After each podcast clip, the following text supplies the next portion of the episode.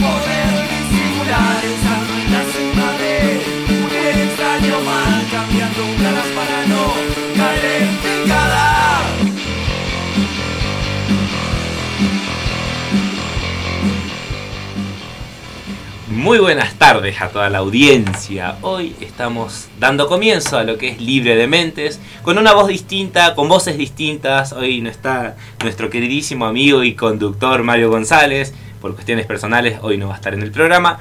Pero como siempre, este programa debe continuar. Y bueno, estamos nosotros acá para, para, dar, eh, para dar continuidad a lo que siempre se trabaja y lo que siempre se habla, ¿no? Y darle esa lógica a su programa. Eh, mi nombre es Gastón Castillo. Eh, me han escuchado hablar en alguno de los programas eh, de Libre de Mentes. Hoy estoy acá como conductor con mi queridísimo compañero, eh, que le doy la, presentación. ¿Cómo estás? Buenas tardes, Nahuel. Buenas tardes, buenas tardes, oyentes. Hoy acá desde el Sorsal Radio Socioeducativa, 88.9, transmitiendo y saludando a Mario González, que lo extrañamos mucho en este día. Eh, mi nombre es Nahuel Navarro, profesor también del Instituto Superior de Formación Docente número 13. Y este compañero acá en la, en la radio conduciendo este, y acaba de entrar alguien más. ¿Quién entró acá? ¿Quién hace ingreso? Siempre hace esos ingresos. es un ingreso. Es un ingreso abrupto, así. ¿Cómo andan? Irrumpe Irrumpe. ¿Cómo eh, andan? Buenas tardes a todos. Recién arrancaba, la, escuchaba la cortina y me apuré. Me bajé del auto casi expulsada, eyectada. Pero llegaste, llegaste Pero a llegué, tiempo. chicos, qué bien. Con nosotros está María Sufrida. Hola. ¿Cómo te trata este, este día tan lindo que te da como. Corriendo, está como para corriendo estar para todos lados. Está lindo para estar afuera, tomando Sí. matecito, aprovechando del sol, del clima. Verdad. La Pero semana bueno. pasada estaba nevando, creo, ¿no? Que vinimos. Estaba, ne- es cierto, no me escucho, no tengo un retorno, pero... em, Eh, Bueno, de, de- de- buenas tardes, ya dijeron que Mario no está. Ya todos? explicamos Ya que Mario- ya no, está. que Mario no Es como que llega tarde, ¿viste? Y ya hicieron esto, ya... Ya, ya hemos En nuestras esto. redes sociales podemos decir, Dale, ¿no? Que nos pueden seguir en que- Instagram y. Facebook. Eh, nos buscan como Radio El Sorsal y ahí van a ver toda la información. Más que nada en Instagram. Sí, en Instagram están los programas por, eh, por día, ¿sí? Entonces ustedes cliquean, hay unas pestañitas que dicen lunes, martes, miércoles, jueves, viernes Sí. hacen clic y ahí se fijan qué, qué programa está al aire, en qué horario, así que como para que nos sigan y sigan todas nuestras novedades, así que ahí nos pueden, y en Spotify estamos, como Radio. El Sorsal, ya están cargados casi todos los programas, estamos un poco atrasaditos en los últimos programas, pero la mayoría ya está ahí, así que nos pueden seguir, escuchar en diferido, así que eso es muy importante para nuestra programación. Sí, eh, esto, esto de, de estar un poco atrasados es la dinámica de la escuela Es la comúnmente. dinámica. Estamos en fin de año, noviembre. Fin de año corriendo para todos Ah, lados. cierre de notas y bueno, Sí. el que sabe, el que es docente Ahí está, me enti- escucho. entiende esto y bueno, y los que no, les Sí. comentamos un poco que el fin de año siempre es así, tanto Siempre para nosotros como para los estudiantes. Eh, hay una dinámica un poco de, de apresurarse y de Sí. tener muchas tareas para hacer, por más que uno sea organizado, Mm. siempre las tareas están eh, sobrepasándonos, ¿no es Hay, cierto? hay Verdad, mucha- verdad. hay muchos memes ahora de este, en este en este mes se- se este, Pensá en el estudiante, como que están estresados con una Lisa Simpson así con cara de. Ay, sí, hay, es verdad. Hay mucho. Bueno, todo eso no es que el profesor No es se lo. Claro, lo hace Sí. con un solo estudiante. Sino es todo el Es la- conjunto. la ¿eh? realidad y la realidad. La dinámica así Sí. se mueve y al profesor también lo afecta de, de esa misma manera a veces. Totalmente. Corremos totalmente. por todos lados. Corremos. Pero bueno, antes de, de- Aquí de- estamos. de continuar con esto, Sí. vamos a saludar a nuestro queridísimo Sí, operador. nuestro ¿Cómo estás, operador, que, él de temprano, él te baja todos los audios, es muy aplicado. Sí, es. Pablo Freite hace los controles y operaciones puesta en el aire, así que siempre nos acompaña. Siempre nos acompaña. Buenas tardes. ¿Cómo estás, Pablito? ¿Estu- ¿Estuviste llorando Todo el fin de semana o no? ¿No pudiste? No, no voy a decir nada. ¿Por qué? ¿Por boca? Sin comentarios. Sin. Ah, bueno, pensé que. No, yo decía por el fin de semana te trae nostalgias, por ahí creía que por eso podrías haber estado llorando. Había un silencio, no, eh, un silencio en el aire, ¿no? Eh, se- se- te Recordemos sentí- que eh, Seguimos, seguimos con el programa. seguimos con el programa. Seguimos con el Eh, eh, ¿Jugó Boca contra quién? Eh, Fluminense. Fluminense. 2 a 1 Eh, fue, ¿no? 2 a 1. 2 a 1. Sí, Bueno, igual ganó polémica sobre Polémicas. el, sobre el arbitraje, sobre Sí. todo, un partido picante. Además de todo lo que había sucedido la semana anterior con los hinchas de Boca, o sea, durante la semana, digamos, Sí. este, con los hinchas de Boca en Copacabana.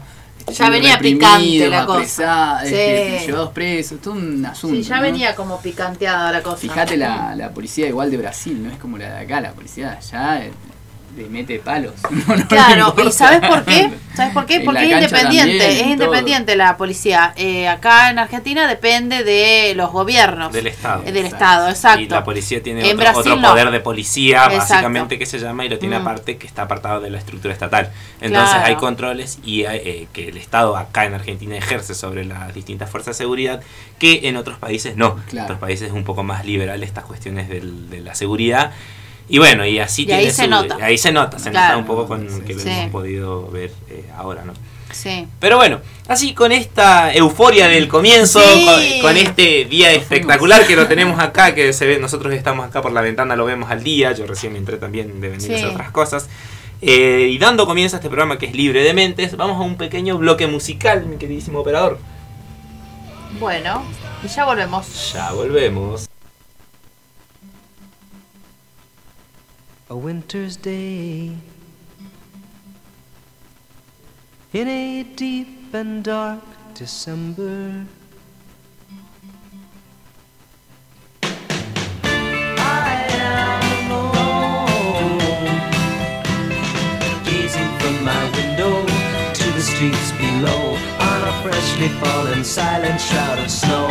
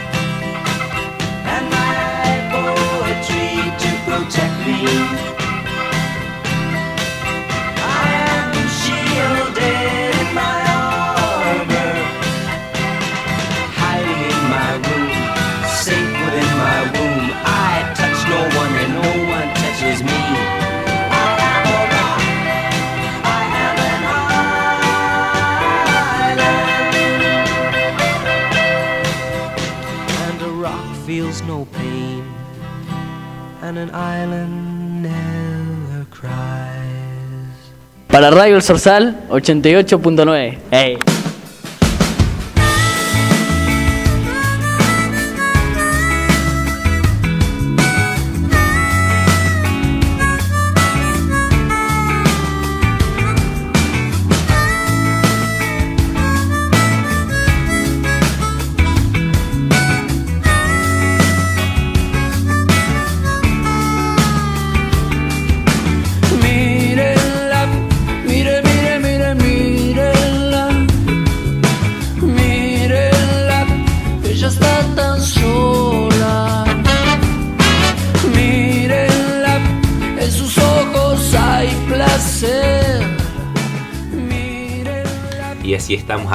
De nuevo en este programa que es Libre de Mentes. Ciro y los persas. Ciro y los persas, exactamente. Era hermoso. Ciro y Mírenla. los persas. Mírenla.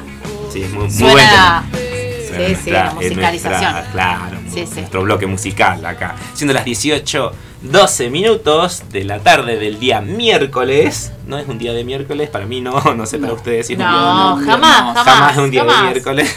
Comúnmente los viernes son días de miércoles. Pero bueno, eso es otra realidad. Bien, hoy vamos a estar, tenemos un variado la temática de lo que es este programa. eh, hoy vamos a estar teniendo, bueno, distintas, vamos a tratar distintas cuestiones. Pero ahora, como ustedes sabrán, ¿no es cierto? Yo soy el señor efeméride. me, me- me Historiador. No, no, no, histo- profesor de no. historia. Profesor de historia. ¿Cuál es la diferencia? entre Y el historiador se encarga de hacer investigaciones. Ah. Se aboca más a lo que Ayer estaba escuchando a Balmaceda Ajá. y él dijo que era historiador, por eso me quedó. Sí, sí, Ah, sí. Los historiadores comúnmente tienen como una. eh, a ver, van un poco más jerárquicamente en contenido, tienen otra formación. Tenemos magíster, doc- doctores en historia y son quienes se encargan y van por el camino de la investigación bien, en historia. Entonces, perfecto. Claro. ahí podremos decir que son historiadores porque ellos buscan crear su propia perspectiva Ah, de lo bien. que es de un hecho que ya está escrito y de un hecho que ya está eh, establecido y que ya lo vamos lo van trabajando no entonces yo siempre digo yo soy por ahora profesor de historia. Y me quedo con ese título y que me gusta más la parte del profesorado siempre y, y después bueno la disciplina no Sin primero, pretensiones. primero el profesorado sí me gusta ser profesor. Está bien. después la disciplina y bueno y después lo demás no pero bueno, en este caso, en la radio, últimamente eh, me con- nos consideramos en realidad con, con mi compañera. Mando un saludo enorme a Ceci Danieli, que justamente hoy Sí, la estuvimos- queremos a la que Ceci estuvimos Danieli. hoy trabajando Ah. una parte de las La efemérides. queremos. Eh, en realidad, eh, la sección de efemérides se divide en dos partes, del, de ir presentando, ¿no es cierto?, lo que va sucediendo, la efeméride de un mes, las más importantes que hemos seleccionado. Sí. Y la otra parte es que estamos haciendo, tenemos un proyecto en marcha que se llama Historias de la Historia. Donde contamos chismes de la historia o Ah. algunas anécdotas históricos que no salen, que no se ven en los libros, pero que están buenos porque toca, eh, ¿no es cierto?, transversalmente toca un hecho eh, puntual. No sé, hoy justamente estamos trabajando en uno que es l- las agujas del el reloj del cabildo. Mm. ¿Qué, qué tiene que ver el reloj y qué tiene que ver con la historia? Y van a, no sé, van a surgir por ahí un poco de preguntas, pero bueno, eh, está en la lógica está que habla de, de ese reloj del cabildo de 1810 está Sí. muy vinculado al contrabando. ¿Ah, sí? El, con- el contrabando eh, está, juega un papel muy importante en la instalación de ese reloj que, Ah. que- que va a ¿Qué estar se ahí. contrabandeaba con las agujas del reloj? ¿Cómo? No, trajeron de contrabando. No, no, no. Ah, ¿viste? Todo Me- me encanta, claro. lo libre, me encanta, todo claro. lo dejás libre y nosotros podemos interpretar muy, y las audiencias más todavía. Las audiencias más, imagínense hablar de contrabando y Claro. hablar del reloj de 1810 que marca. Pero lo están chequeando esta información. es chequeada, Ah. no, no, nosotros eh, primero tenemos No, por que eso, hacer- pero lo están chequeando, digo, lo están investigando, lo están viendo, Lo digamos. estamos, no, ya hicimos todo eso. Ah, ya hicieron. Porque el proyecto constaba de armar todo primero, todos los datos, ¿no es cierto? De qué queríamos hacer. Después viene la parte de chequear si eso es verídico o no y los datos y demás. Mm. Y lo posterior es crear podcast, ¿no es cierto? Donde vamos conversando de, de esta temática. Lo pensamos, la programación va a salir en el verano, así que Perfecto. va- van a tener algo para escuchar y para entretenerse. Buenísimo. Es, un- es una manera, lo pensábamos con Ceci, que es una manera de ver la historia distinta a lo que vemos siempre. Es una parte que te sirve, te va a servir para interesarte, entonces hablas de y decís, bueno, ¿por qué el contrabando? Cómo por- en esa fecha y bueno y te va a llevar a, a investigar o a pensar otras más. O simplemente quedarte con la anécdota de decir cómo la historia nuestra siempre está marcada de estas cuestiones delictivas dentro de nuestras estructuras más Qué importantes y dentro de Eh. nuestros hitos históricos más importantes porque estamos hablando de, de una estructura que marca el, eh, una etapa el comienzo y el fin de una etapa en lo que es la historia. Así que bueno es, por ejemplo trabajamos en eso. Otro dato son los dientes de Belgrano qué pasaron con los dientes de Belgrano que fueron robados que fueron que uno quería o sea ahí hay una, un juego que es entre un gobierno no vamos a dar muchos datos pues deberían escuchar el programa Claro, pero los dientes de Belgrano Ah, fueron, no- no me fueron robados. Claro, u- que uno se lo llevó como souvenir, el otro se lo llevó para mostrarlo a los amigos mientras hicieron una exhumación rara del cuerpo de- del general. Hay una historia rara con los cadáveres, viste que a mí me parece, sí, a mí me parece que el cadáver, por ejemplo, de Eva Perón, la historia del cadáver De Eva manos. Perón es fabulosa. Perfecto. eh, eso Que es, en un momento eh, se lo, lo toman como, como rehén, si se quiere, el cadáver para una negociación política. Eh, y no se lo quieren entregar a la familia, es eh, se lo llevan a España, creo, el, el- El el viaje. cadáver. Pa- pasan muchas cosas locas en relación a eso. de- eh, también de Aramburu, claro, en un momento intercambian, le dice vos me das el cadáver de, de Eva y dame el de Aramburu, Claro. se hace como un es de- ¿no? Sí, es Sí. que con los cadáveres tenemos esa particularidad de que, Sí, a ver, comúnmente se dignifica más a la persona muerta, los restos de alguien en relación a su función que ha tenido en un determinado hecho histórico, que entonces es como es un trofeo que tenemos que claro, eh, pasa, eh, eh, a ver, si yo lo mal recuerdo, el, el Eva Perón se arma el tema del cadáver cuando estaba Isabelita, cuando asume Isabelita. Y después asumen los militares y ahí empieza la El situación del- con los militares, el tema del cadáver de ella, ¿no? Sí.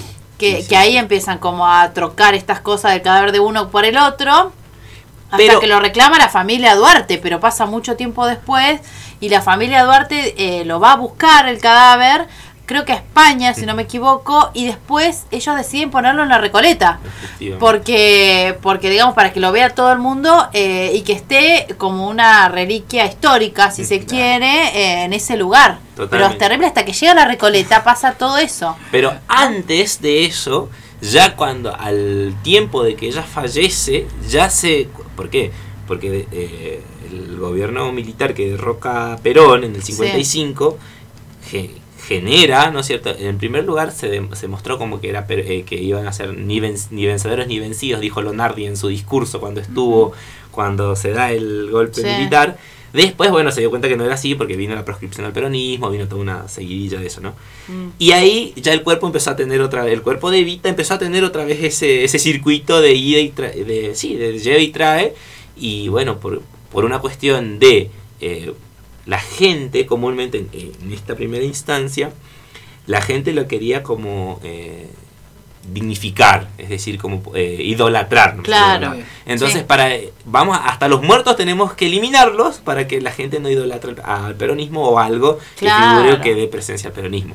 Pero bueno, con los cadáveres tenemos, Tenemos todas estas cuestiones. cosas, Las sí, manos de. Perón, por ejemplo. Y te cuentan esa historia también cuando vas al cementerio de la Recoleta, te lo cuentan la historia Ah, de todo eso. mira, yo es como la- parte del tour. La última vez que he no, que no he ido, que, Sí. que fui a Buenos Aires, quise ir al cementerio, pero Ah. no me dio el tiempo. Sí, sí, porque quiero ir por eso. Nosotros hicimos el tour y mm, te cuentan esa historia, todo, hasta que llegó a la Recoleta. Claro. Es impactante, porque vos decís, acá está la tumba, todo esto es cu- cuestión histórica que pasó alrededor. eh. En sí, y que, uh, a ver, hay algunos, eh, algunos historiadores por ahí hablan que inclusive dicen que el cuerpo no es el cuerpo, que está Mm. ahí, que los restos no son los restos, que los restos están en otro lado. To- hay muchos mitos en Sí. relación a los restos, eh, de, por ejemplo, bueno, de este personaje histórico que es Eva, que es Eva Duarte, ¿no? Sí. Pero bueno, tiene, eh, nosotros eh, tomamos Me uno encanta, que es particular, que es de que es Belgrano. Después, a ver, tiene can- nuestra nuestro proyecto tiene como muchas instancias que tienen que ver con esto. Regalos extraños, por ejemplo, a Mitre cuando ganó una guerra que le regalaron gallos de riña, por ejemplo. Después hablan, eh, tenemos historias locales, regionales, de bandidos, eh, de bandidos regionales. También están, están pensadas para los podcasts que, que- que estamos armando y que tiene que ver con esto, de ver la historia desde otra perspectiva para darle otra, ton- eh, sí, digo bien, otra tonalidad, otra mirada y otro a- eh, abarcar de otra forma. Y pensado desde la radio es un instrumento más para que llegue a todos o llegue a otro, a otro público que comúnmente lo tenemos en los estudiantes, ¿no es cierto? Claro. Así que bueno, con las efemérides estamos trabajando ahí, pensamos efemérides eh, como sociodrama, pensamos este proyecto para que se vaya contando cuestiones históricas también en relación a esto. Ahora, ahora estamos con el reloj y el contrabando, estuvimos con, estuvimos con los dientes, estuvimos con el nombre de Argentina, por qué tiene este nombre, que si uno busca el libro ahí, dice exactamente por qué y demás, pero hay toda una, una historicidad detrás del nombre, entonces también está eso. Eh, vamos, van a, van a ir escuchando. En el verano van a poder escuchar todas estas cuestiones más detalladamente y con una forma particular de grabación. Ajá. Tiene también eh, la forma en la que la creamos y lo vamos preparando, tiene una particularidad y bueno, está un, eh, es un poco creativa la, la forma que Bien. lo hicimos. Sí, Así que bueno, suena- tenemos como mucho... Hay que esperar hasta enero. Hay que esperar. Ah, no, podemos esperar hasta fin de hasta Ah, diciembre. Ah, hasta diciembre. Hasta diciembre, porque bueno, está Ah. pensado diciembre y enero. Diciembre y enero. Así que bueno, ahí van a atender en febrero, tenemos que volver, gente. Les doy esa noticia. Puede ser y febrero. Ah, tenemos que volver. Muy bien. Que en- volver. En esto de las efemérides, eh, bueno, hoy por ejemplo, trayendo un poco a esto, hoy acá mi, mi compañero Nahuel me había dicho que hay una efeméride muy Sí, particular. Se incluyó en el calendario escolar el día 8 de noviembre como Día Nacional de los Afroargentinos y las Afroargentinas y de la cultura afro. Muy bien. Este, ¿Por qué, ¿Por qué en realidad pasó esto? Esto por eh, cuando mm, se establece el día como homenaje porque el general Manuel Belgrano le dio el grado de capitana a María Remedios del Valle por su valor en el campo de batalla. O sea, Sí. una capitana. Y que era afro-argentina encima. Y ¿no? ayudó en eh, la independencia del 9 de julio. Sí, por eso es importante. Exactamente. El Ministerio de, de Educación de la Nación incluyó el Día Nacional y este se estableció esto según una la ley 26.852. Perfecto. Bien, o sea que está dentro del calendario escolar como Bien. una efeméride. Ajá. Más este, para trabajar en la escuela. Que poco, poco conocida igual. Sí. que se puede trabajar en todos los niveles, modalidades del sistema Poco educativo. conocida. ¿Cómo es la efeméride? El Día Nacional de los Afroargentinos y las Ah, Afroargentinas afroargentinos, y de la cultura Afro. afro. Mira. En Bien. homenaje a María Remedios del Valle. Bien. Nosotros tenemos. Por ahí el otro día conversaba con, con una colega en realidad que, bueno, hablábamos de lo que es la, la discriminación en relación a, la, a esto de lo afro. Mm. Que nosotros, eh, acá en Argentina, quizás no es tan marcada la discriminación hacia lo afro. Sí hacia, y hay, había, hay una página en Instagram que, que hablábamos y lo veíamos, que habla de que la, nosotros no eh, discriminamos a lo afro, discriminamos a las pieles marrones, que es distinto. La discriminación nuestra es discriminación marrón. Mira. Se discrimina más a las personas que tienen una, tonali- una tonalidad de piel, eh, una, claro, morena, que a las personas que tienen una tonalidad más oscura inclusive.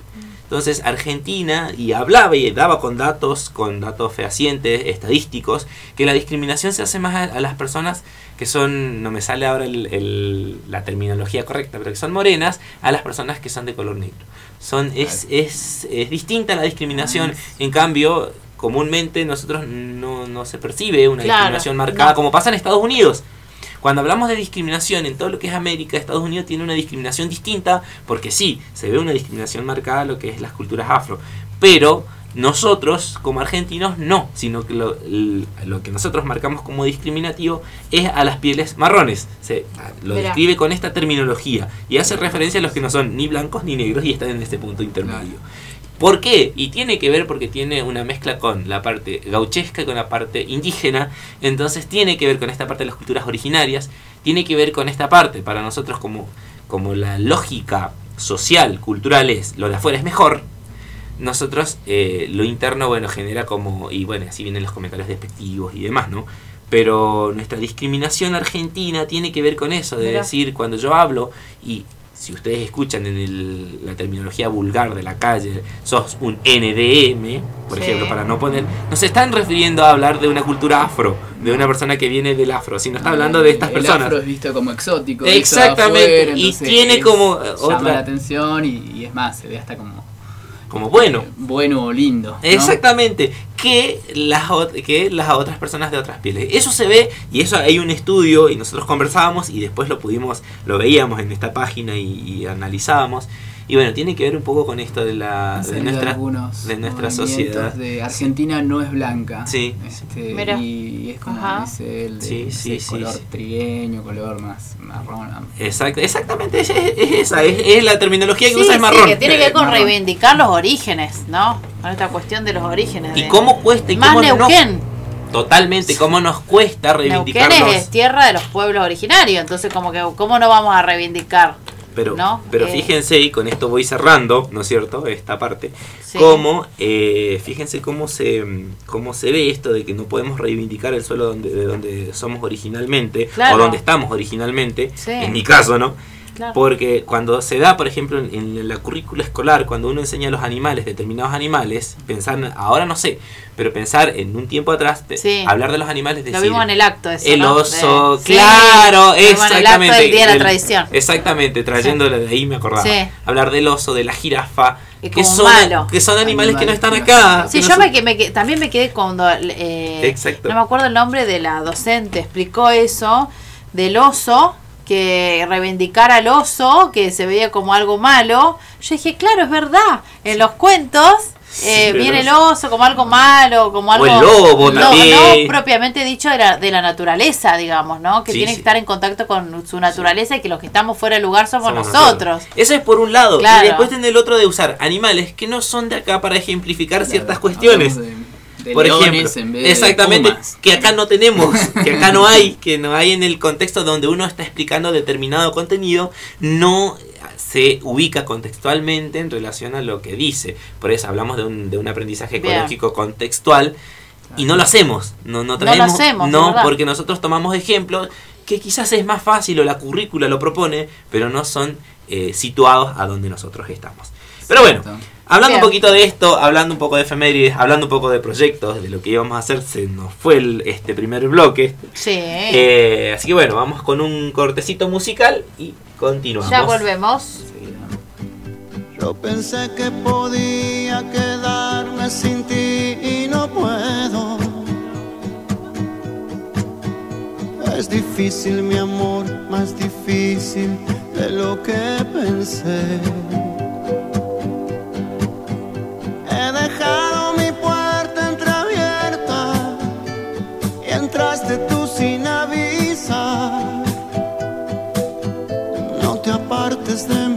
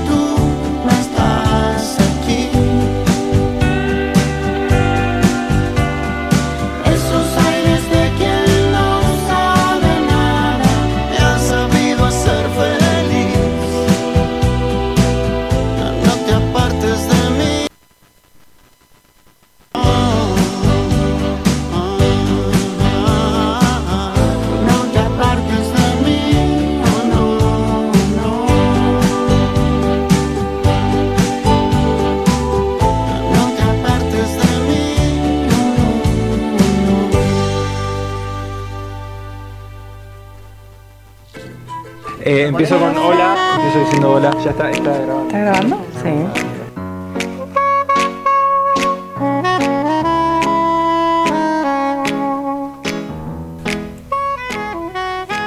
Ahí estamos, estábamos escuchando a Vicentico, ¿no? ¿Cómo se llama la canción? Eh, ¿No te apartes de mí? Sí, ahí está. Muy bien. Muy bien, muy bien, Pablito, nos entendemos, muy bien. Bueno, dentro eh, de una pequeña, en realidad la columna de psicología género, eh, vamos a dividirla en dos porque estamos apremiados con el tiempo. eh, porque tenemos una reunión ahí institucional, entonces yo voy a empezar a hablar de un tema y Clementina seguramente va a continuarlo con, con otro tema, pero se continúa en la misma línea, digamos. Bueno, eh, el tema que yo voy a hablar a- ahora es acerca de la deconstrucción, el concepto de deconstrucción. Muy bien. ¿Cómo caigo con este concepto de construcción? ¿Qué es ¿Cómo, me, cómo me exacto. deconstruyo? Sí, Porque no, a mí- hablamos a mí de hay eso algo siempre. que me- yo vengo- y yo- exacto. realmente lo que Y yo vengo, vengo escuchando mucho esto de, eh, lo he traído acá al, al programa, muchos los hombres lo dicen, ¿no? Esta cuestión de me llevan preso, si no de, me, me construyo, si hago algo mal dentro de la norma, ¿no? Esta cuestión eh, relacionada siempre con los piropos, con esta cuestión de... eh, y pasó otra situación que en este momento no, no me estoy acordando, ya me voy a acordar, que hay que deconstruirse. Entonces a mí me hace como ruido todas esas situaciones y dije, hoy caí en el filósofo Derrida, eh, ¿no? que él nació en 1930, falleció en el 2004. eh, que habla acerca también de la amistad. Entonces, justamente nuestra amiga y compañera Pili, ayer estábamos hablando de la amistad y esta cuestión del espejo narcisista, pero eso la voy a dejar para la vez que viene. Y empecé investigando esto y terminé en la deconstrucción. ¿Por qué? Porque Derrida fue uno de los que empezó con este concepto. Y él habla de desmontar, de desarmar algo como que no está en los orígenes, ¿no? Algo que tiene un origen y que nosotros lo tomamos como el sentido común y eh, se trata de ponerlo como en cuestión este sentido común que arrastra varios años, ¿no? Entonces esta cuestión de desenmascarar detrás de determinados conceptos, ¿no? Cuando decimos, por ejemplo, eh, que vimos la, la semana pasada esta cuestión de la paternidad o maternidad, eh, siempre lo pensamos como en polos, positivo, negativo, bueno, malo, eh, o conceptos tomados como verdad, como el padre tiene que hacer esto, la madre tiene que hacer esto. Esos conceptos eh, son tomados como verdades en la cultura en que vivimos. Entonces Derrida dice que hay que ver estas cuestiones que tenemos naturalizadas y vivenciadas y cómo lo, lo podemos empezar a pensar. Y esto es de construir. Claro, no, ¿No? es, Es como- al machismo No, no. No, el concepto es desmontar, desarmar, desenmascarar detrás de conceptos desde que, es- que hay una naturalización desde el sentido común. Esa es la definición. Se cree que es así. Sí, algo que se cree que es así, exacto. Eh, algo que tiene un orden dado y que es la única manera de pensarlo, ¿no? Hace muchos años esto, ¿no? La madre, por ejemplo, era pensada así, de determinada manera, o el padre, o... La mamá ¿no? se quedaba en casa, este, hacía las tareas domésticas y cuidaba a los hijos. Exacto. La figura docente era figura femenina. eh, eh, esta cuestión de, eh, no, no sé, no se me ocurre algún ejemplo masculino, pero me ocurre todos ejemplos femeninos, pero No, que el- tienen que ver con eso, ¿no? El con hombre es el proveedor de la casa. el hombre proveedor de la casa, para exacto. traer- Exacto. las ubicaciones en la casa de la- del, del, del padre, o de la figura de- del hombre, dónde va en la mesa, por ejemplo, particularmente, mesa, claro. o a la hora de la llegada, o, o que bueno, es más importante atenderlo a porque viene de trabajar, siendo que la otra persona, ¿no es cierto?, ha hecho un trabajo mucho más grande quizás, pero bueno, es quien salió afuera a trabajar, entonces darle otra, otra, otra, no sé, atención, eh, Sí. tiene que ver mucho con eso, con, con lo que Y se juega una cuestión de, de poder ahí también, ¿no? Hay una cuestión de poder, porque el autor dice, hay una se juega con esta cuestión de cuando digo un concepto o lo sitúo de, de determinada manera, se juega un poder. Sí, Y el poder es político, ¿no? Generalmente con esto, ¿no? Eh, así que si quieren vamos a escuchar un audio que Pablo debe estar debe tener preparado, que hoy estuve buscando, de Darío Stanriver, que es filósofo y que nos habla del- de este concepto de la deconstrucción. Es muy interesante para debatir después. dedicarle esta clase, ya que es la última de este periodo, a una palabra que está muy de moda y que vino del mundo de la filosofía. Cuando una palabra que viene del mundo académico se instala o se pone de moda, eh, suele visualizársela de manera este, contradictoria, como para muchos está buenísimo que así suceda, para muchos otros no. Es como que este, le quita de algún modo rigor. Pero es una interesante discusión que hay entre la academia y la divulgación, digamos. Hasta qué punto los conceptos que vienen teóricos ¿no? del mundo académico este, ganan o pierden, digamos, a la hora de acceder a este, un público más masivo. Los que hacemos divulgación, obviamente, estamos siempre de acuerdo con que ganan, ¿no? porque este, son accesibles a cada vez más gente y pueden ser utilizados para una transformación concreta en el cotidiano. Hablamos en este caso de un término que seguro han escuchado muchísimo en los medios de comunicación, que es el concepto de deconstrucción que además está, digamos, muy eh, de punta por su utilización este, por el movimiento feminista, por la filosofía de género, que este, utiliza el concepto, aunque el concepto no proviene estrictamente desde allí. La, la palabra de construir, que aparte vieron que como que uno no termina de entender qué significa, proviene en realidad, o sea, se la debemos a un filósofo este, llamado Jacques Derrida, un filósofo francés, que en el año 1967, en un texto llamado De la gramatología, introduce esta categoría para hablar de una forma en la que se presentan los textos. Al principio la palabra de construcción tiene que ver con eso, con, el mundo, digamos, de la palabra y el mundo de los textos. Los textos no necesariamente significan lo que parece que significan. Hay como que poder leerlos casi como, diríamos, buscándoles a los textos no lo que claramente parecen significar, sino lo que de algún modo también ocultan. Y esta idea de la deconstrucción empieza después como a traspasar el límite de los textos y puede ser aplicada a cualquier aspecto de la vida, digamos, este, cotidiana. Por eso hablamos de deconstrucción de la identidad, deconstrucción de los vínculos, o sea, empezamos a utilizarla para hablar de lo que querramos. Ahora, ¿qué significa? En esa utilización, si quieren, más amplia, ¿de qué hablamos cuando hablamos de deconstrucción? A ver, deconstruir no es destruir. Deconstruir no solo no es destruir como se nos quiere hacer creer muchas veces o se la pone a la palabra en ese lugar, sino que deconstruir es como desmontar, es como desarmar. Vieron que la palabra tiene obviamente este, eh, en sí ¿no? el concepto de construcción. Cuando uno deconstruye, ¿qué desmonta? ¿Qué desarma? Algo que se nos presenta a la vista como si no hubiese tenido un origen algo que se nos presenta a nuestro cotidiano como si fuese algo natural, obvio, hecho así desde siempre y para siempre. Cuando deconstruimos, desarmamos lo que no parece haber sido en su momento armado.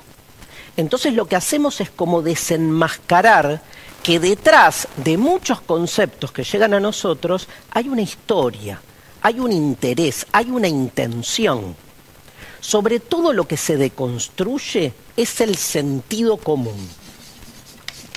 ¿Qué es el sentido común? Bueno, un pensador alemán llamado Heidegger, para mí es quien mejor lo explica el sentido común con el concepto de impersonal, impersonal, miren este término, sé. ¿Qué es el impersonal C? Pensamos lo que se piensa, sentimos lo que se siente, deseamos lo que se desea. ¿Quién es ese C? Nadie y todos. el anónimo, ¿no? Dice eh, Heidegger, el uno, dice Heidegger. Como cuando decimos uno piensa, ¿y a quién nos referimos? A esa totalidad de la que somos parte. Muchas veces creemos que estamos pensando y sin embargo nos están pensando. Y nosotros reproducimos ideas que creemos propias, pero no son más que la repetición de formatos previos en los que estamos insertos. El problema es que nos creemos libres y autónomos cuando no estamos más que reproduciendo lo que otros necesitan que digamos, que sintamos o que deseemos. Por eso la deconstrucción pone el acento acá, en ese desmontaje del sentido común. Como muchos términos que tenemos a la, a la mano y que utilizamos muy seguros y certeros de su significado, si los empezamos a cuestionar, les empezamos a hacer preguntas, vamos a ir deconstruyendo por qué se nos presentan de ese modo y no de otro. Por eso siempre, siempre deconstruir es un ejercicio de, por un lado, desnaturalización. Y por eso genera la deconstrucción tanta controversia, porque para la deconstrucción nada hay estrictamente natural, sino que todo aquello que se nos presenta como natural, en realidad lo que encubre es una intención, un orden dado, que no es el único, pero que se nos manifiesta como si fuera definitivo y como si fuera la única manera de darse. La desnaturalización es eh, una práctica o un ejercicio que nos hace tambalear nuestro sentido común. Sobre todo porque estamos muy arraigados a ideas que creemos que son por naturaleza incólumes, que no pueden ser de otro modo. La deconstrucción lo que demuestra es que al no haber nada, entre comillas, natural, porque no es que no haya naturaleza, sino que la naturaleza siempre es producto de una intervención cultural, de una intervención de poder, que lo que hace es mostrarla de un modo y asentarla de esa manera fija, lo que de algún modo genera es una zozobra en nuestra tranquilidad existencial. Es asumir que estamos cambiando todo el tiempo y que entonces nada puede ser definitivo, ni presentarse en su ultimidad, decimos en filosofía, o sea, como si no pudiese ser de otro modo. Por eso la deconstrucción es también un ejercicio de desidentificación. Y este concepto es otro de los que más molesta, más perturba. Porque ¿qué es desidentificarse? Para la deconstrucción no vamos en busca de la identidad. No intentamos saber quiénes somos, sino que intentamos dejar de ser lo que han hecho de nosotros. Más que ir en busca de nuestra identidad, estamos cuando deconstruimos tratando de desmarcarnos de esas molduras, de esas etiquetas en las que nos han colocado desde nuestro nacimiento. Nacimos y ya éramos muchas cosas, ya teníamos un género, ya teníamos una clase social, ya teníamos una nacionalidad. Ese ya teníamos es algo preimpuesto que en muchos casos termina presentándose como natural. Y por último, y se darán cuenta, que la deconstrucción es siempre una práctica o un proceso de politización. Politización en el sentido amplio del término. ¿Por qué? Porque cuando deconstruimos nos damos cuenta que saber es poder. Que como decía Nietzsche, la verdad tiene que ver directamente con una compulsa de poder, porque lo que termina mostrándose o manifestándose como certeza cotidiana, aquellas certezas de las que nos asimos, ¿no? de las que nos arraigamos para ir viviendo nuestra vida diaria, cuando nos damos cuenta que todas esas certezas son en realidad versiones o interpretaciones de algunos que se imponen sobre otras, nos damos cuenta que en el fondo, también en el mundo de la verdad, se juega la cuestión del poder. Por eso, ¿sí? como dice esa famosa frase o proclama que arroja el feminismo a finales de los 60, la idea de que lo personal es político, la clave de la deconstrucción es ir a problematizar y a encontrar justamente este tipo de estrategia de imposición detrás de una verdad del interés de los privilegiados, buscar en ese lugar las formas concretas de emancipación. Hacer filosofía cuando todo se derrumba es fácil. ¿eh? Ves la crisis y ves los bordes. Lo interesante, lo divergente, lo discontinuo, lo deconstructivo es hacer filosofía cuando todo funciona bien, cuando te crees seguro, estable, cuando sentís que todo funciona como tiene que funcionar. En ese momento, cuando menos uno piensa que hace falta problematizarse, es cuando más la filosofía tiene que hacer su trabajo, porque justamente si hay un lugar donde el poder entreteje su eficacia, es en la normalización de nuestra vida cotidiana. El poder más eficiente es el que no se ve. El poder más eficiente es el que no se El ve. no Ahí se termina ve. Darío Stanriver.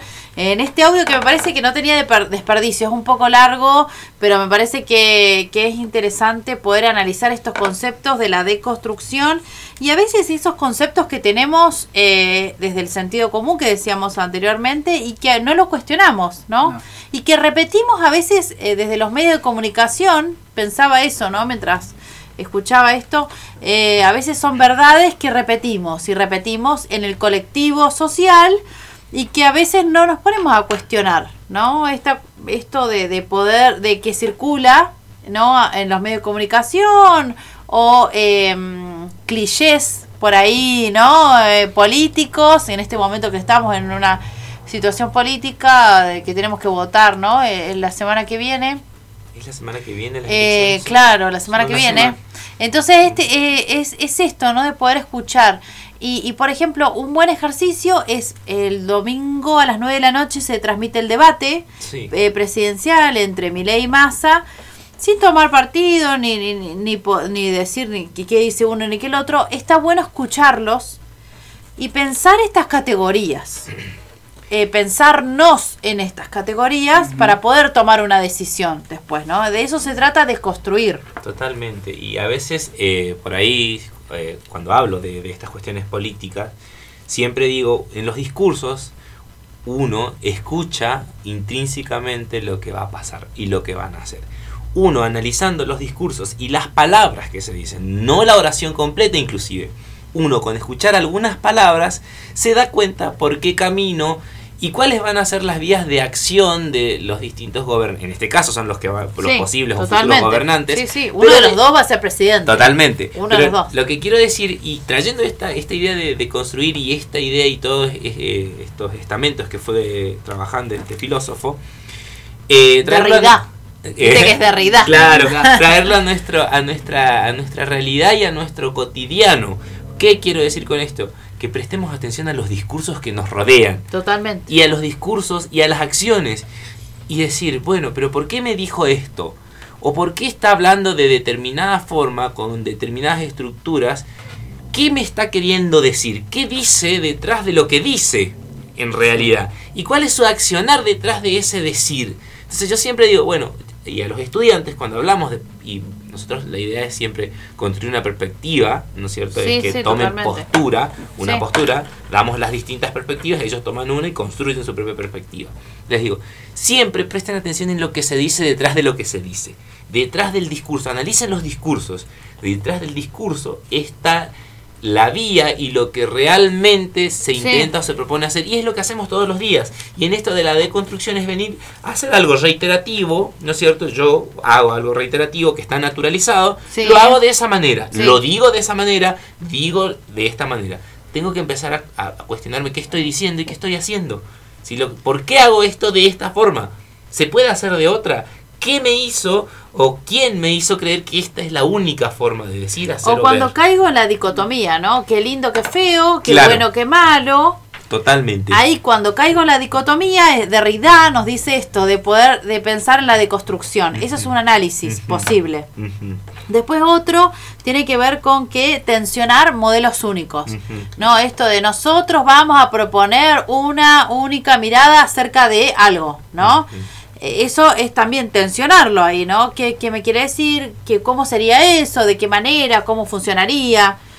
Eh, ¿Vale todo? Por ejemplo, ¿no? Una verdad única, ¿no? Y entonces cuestionar en base a eso. Y esto que decía de desnaturalizar.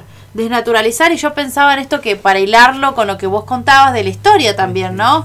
Muchas veces que nos ha contado la misma historia siempre, entonces creemos que el 25 de mayo es cabildo, es lluvia, es paraguas, es eh, Carapelas. eh, escarapelas, ¿no?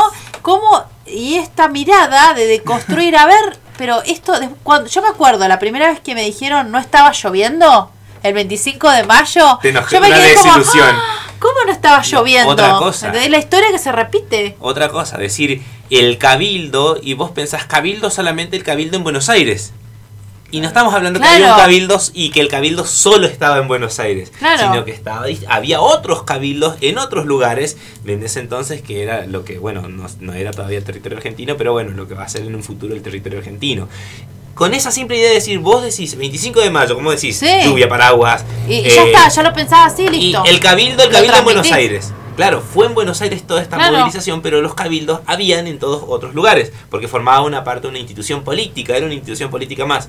Eso, por ejemplo, salir de eso, de ese Sí. eje, ya está, y ahí empieza tu cabeza inclusive, inclusive genera, nosotros A cuestionar, a cuestionar esta historia que nos transmitieron. y te genera un rechazo, te genera Sí. una reacción de decir, no, Sí. esto no es así. Hasta que después, bueno, tenés, porque uno tiene que estar abierto a estas ideas y a volver a repensar estos conceptos. Claro. Y toda esta, todo lo que hicieron de nosotros, que hablaba ahí, que nosotros somos, lo que hicieron de nosotros. Exacto. Que a nosotros nos dieron todas estructuras, desde que nacemos ya somos algo.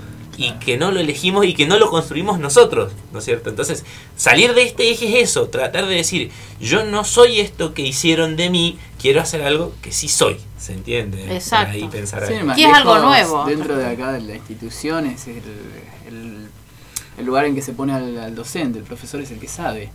Claro. Y no, totalmente. No es así, que, el- que el profesor sepa todo, Sí. o tiene todas las respuestas, no, y los, y los estudiantes saben muchísimo también. Exacto, para exacto. aportar a la exacto. clase. este, Totalmente. eh, Sí, sí, el modelo, no es el, el modelo que hay que iluminar Exacto, ya, exacto. El modelo constructivista plantea eso, ¿no? Que es una construcción mutua, que se va dando y, y, y ahora le podemos agregar esto de desnaturalizando, eh, ¿no? Este concepto eh, de deconstruyendo. de- eh, no, todo esto se, se puede pensar. en el aula. no Yo me acuerdo cuando empezamos a hablar del, del acto, empezamos a armar el acto del año pasado, del 9 de julio, justamente empezamos con esta mirada un poco feminista, no, un poco no, una mirada feminista de eh, eh, poder rescatar todas las, eh, las mujeres que habían participado en, la- el Día de la Independencia, que habían sido muchas. Y nunca jamás en un acto se, se recordó, se, se pudimos intervenir acerca de eso. Eh, entonces esta otra mirada es eso, bueno, veamos la historia, pero no, no, no veamos la historia en cual, eh, en esto que se repite, Claro. Eh, como loros, el himno, eh, pasó, ¿no? Los historiadores, esto del, del 9 de julio. Los hombres de la San Martín, independencia, por todo- ejemplo. claro, todo Ese esto- título Está- tradicional. Claro, y pasa y, pasó un montón de cosas alrededor y yo creo que es eso, ¿no? Y a mí me llama mucho la atención, por eso ayer le contaba a Gastón que y a Nahuel esta cuestión de, de que ayer me quedé escuchando a Balmaceda, que un poco esto, ¿no? Él él toma un dato de la historia, esto que están haciendo ustedes, toma un dato e investiga y se va a las bibliotecas y busca a ver si existen datos certeros de tal cosa. ¿no? Y después se encuentra como que no, que en realidad no pasó estas cuestiones como que llovía el 25 de mayo.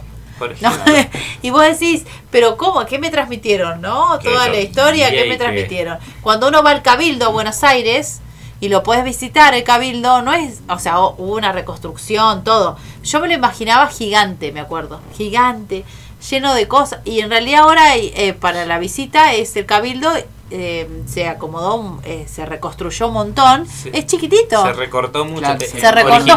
Subís las sí. escaleras y tiene un piso y hay generalmente una muestra de arte. Sí, sí, sí. Ves, recorres un poco, hay un patio y, se terminó. Exactamente. Originalmente el cabildo era mucho más grande, nueve arcos tenía de cada lado, toda una, una parte. Pero bueno, se fue, eh, Se deteriorando, sí, claro. se destruyó, se derrumbó, se armó, se derrumbó, se armó de vuelta. Claro. Se, después se recortaron las, con las avenidas. Claro. Entonces, y ahora bueno, que esta reconstrucción vino un arquitecto, ¿no es cierto? Claro, inglés, bueno, pero eso, idea. Eso pasa cambiar- con los, los conceptos que tenemos adquiridos, con todo en la vida. Con todo en la Con vida. todo. Todo, todo, Todo. Pero todo lo que hacemos desde levantarnos y hasta volver a acostarnos en el día, uno si se pone a anotar las cosas que hace automáticamente Claro. y ahí Y que repite muchas Sí, veces, ¿no? la Entonces repite. como que repi- repetís algo como que está bien y, y ponernos a cuestionar eh, me parece que es lo más importante. Y ese que- es el camino a la deconstrucción. Sí. Cu- Cuestionar Sí. lo que hacemos habitualmente. Eso es lo que eh, creo yo, mi conclusión Sí. personal también, y Sí. que creo que lo,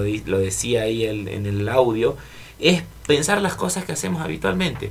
¿Por qué las hacemos así? Sí. ¿De dónde salió esa idea? O que repetimos de determinada manera, eh, ¿no? Y estas cosas, estos discursos que a veces nos llegan y que repetimos, repetimos, repetimos.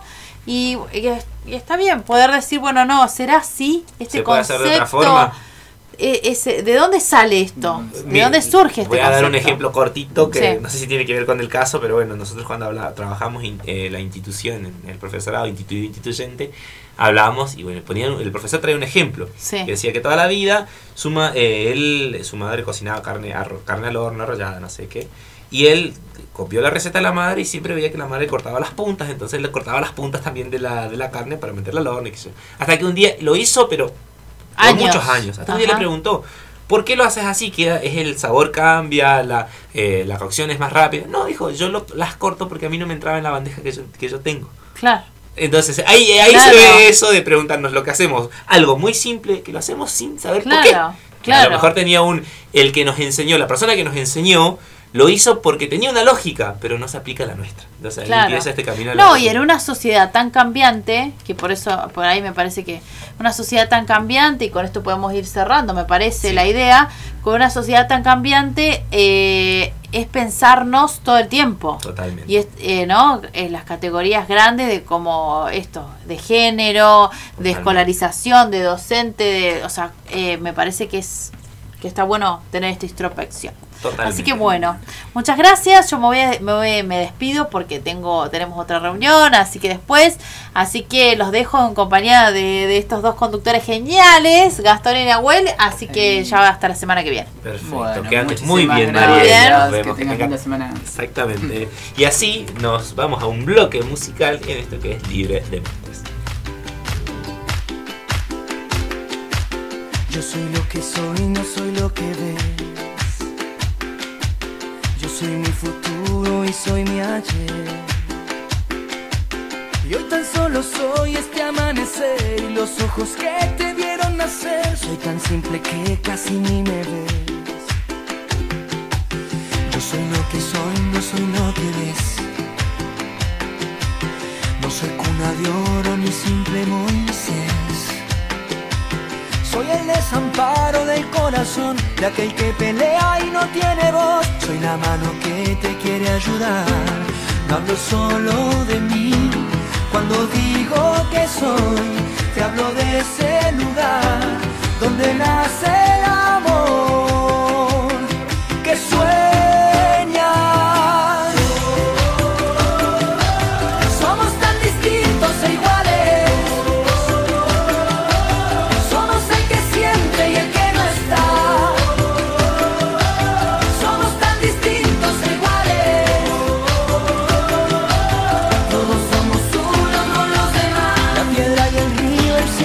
cielo y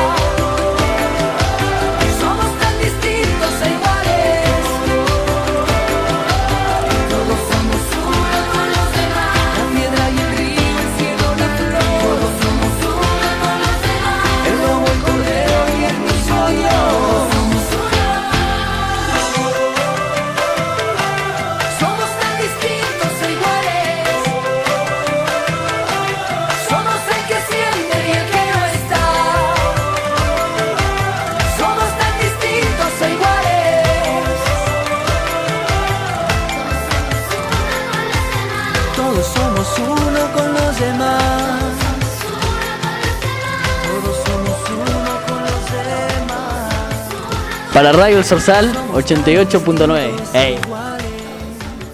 Hola, ¿qué tal? Somos las residentes de Medicina General del Hospital Zapala y los invitamos a escuchar nuestra columna en el Radio El Sorsal los días miércoles a las 19.30 por la 88.9.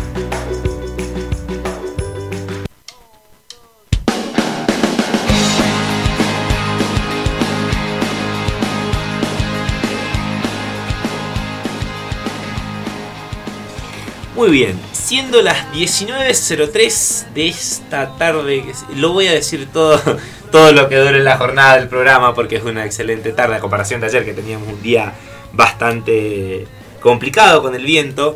Hoy es una tarde muy, muy buena, maravillosa para estar eh, al aire libre, para estar tomando unos matecitos, repensando, corrigiendo, en nuestro caso, preparando clases, ya no creo porque ya estamos a fin de, de cierre, pero preparando informes, corrigiendo exámenes y pensando cómo van a ser los cierres de año y cierres lectivos. eh, esta tarde amerita eso.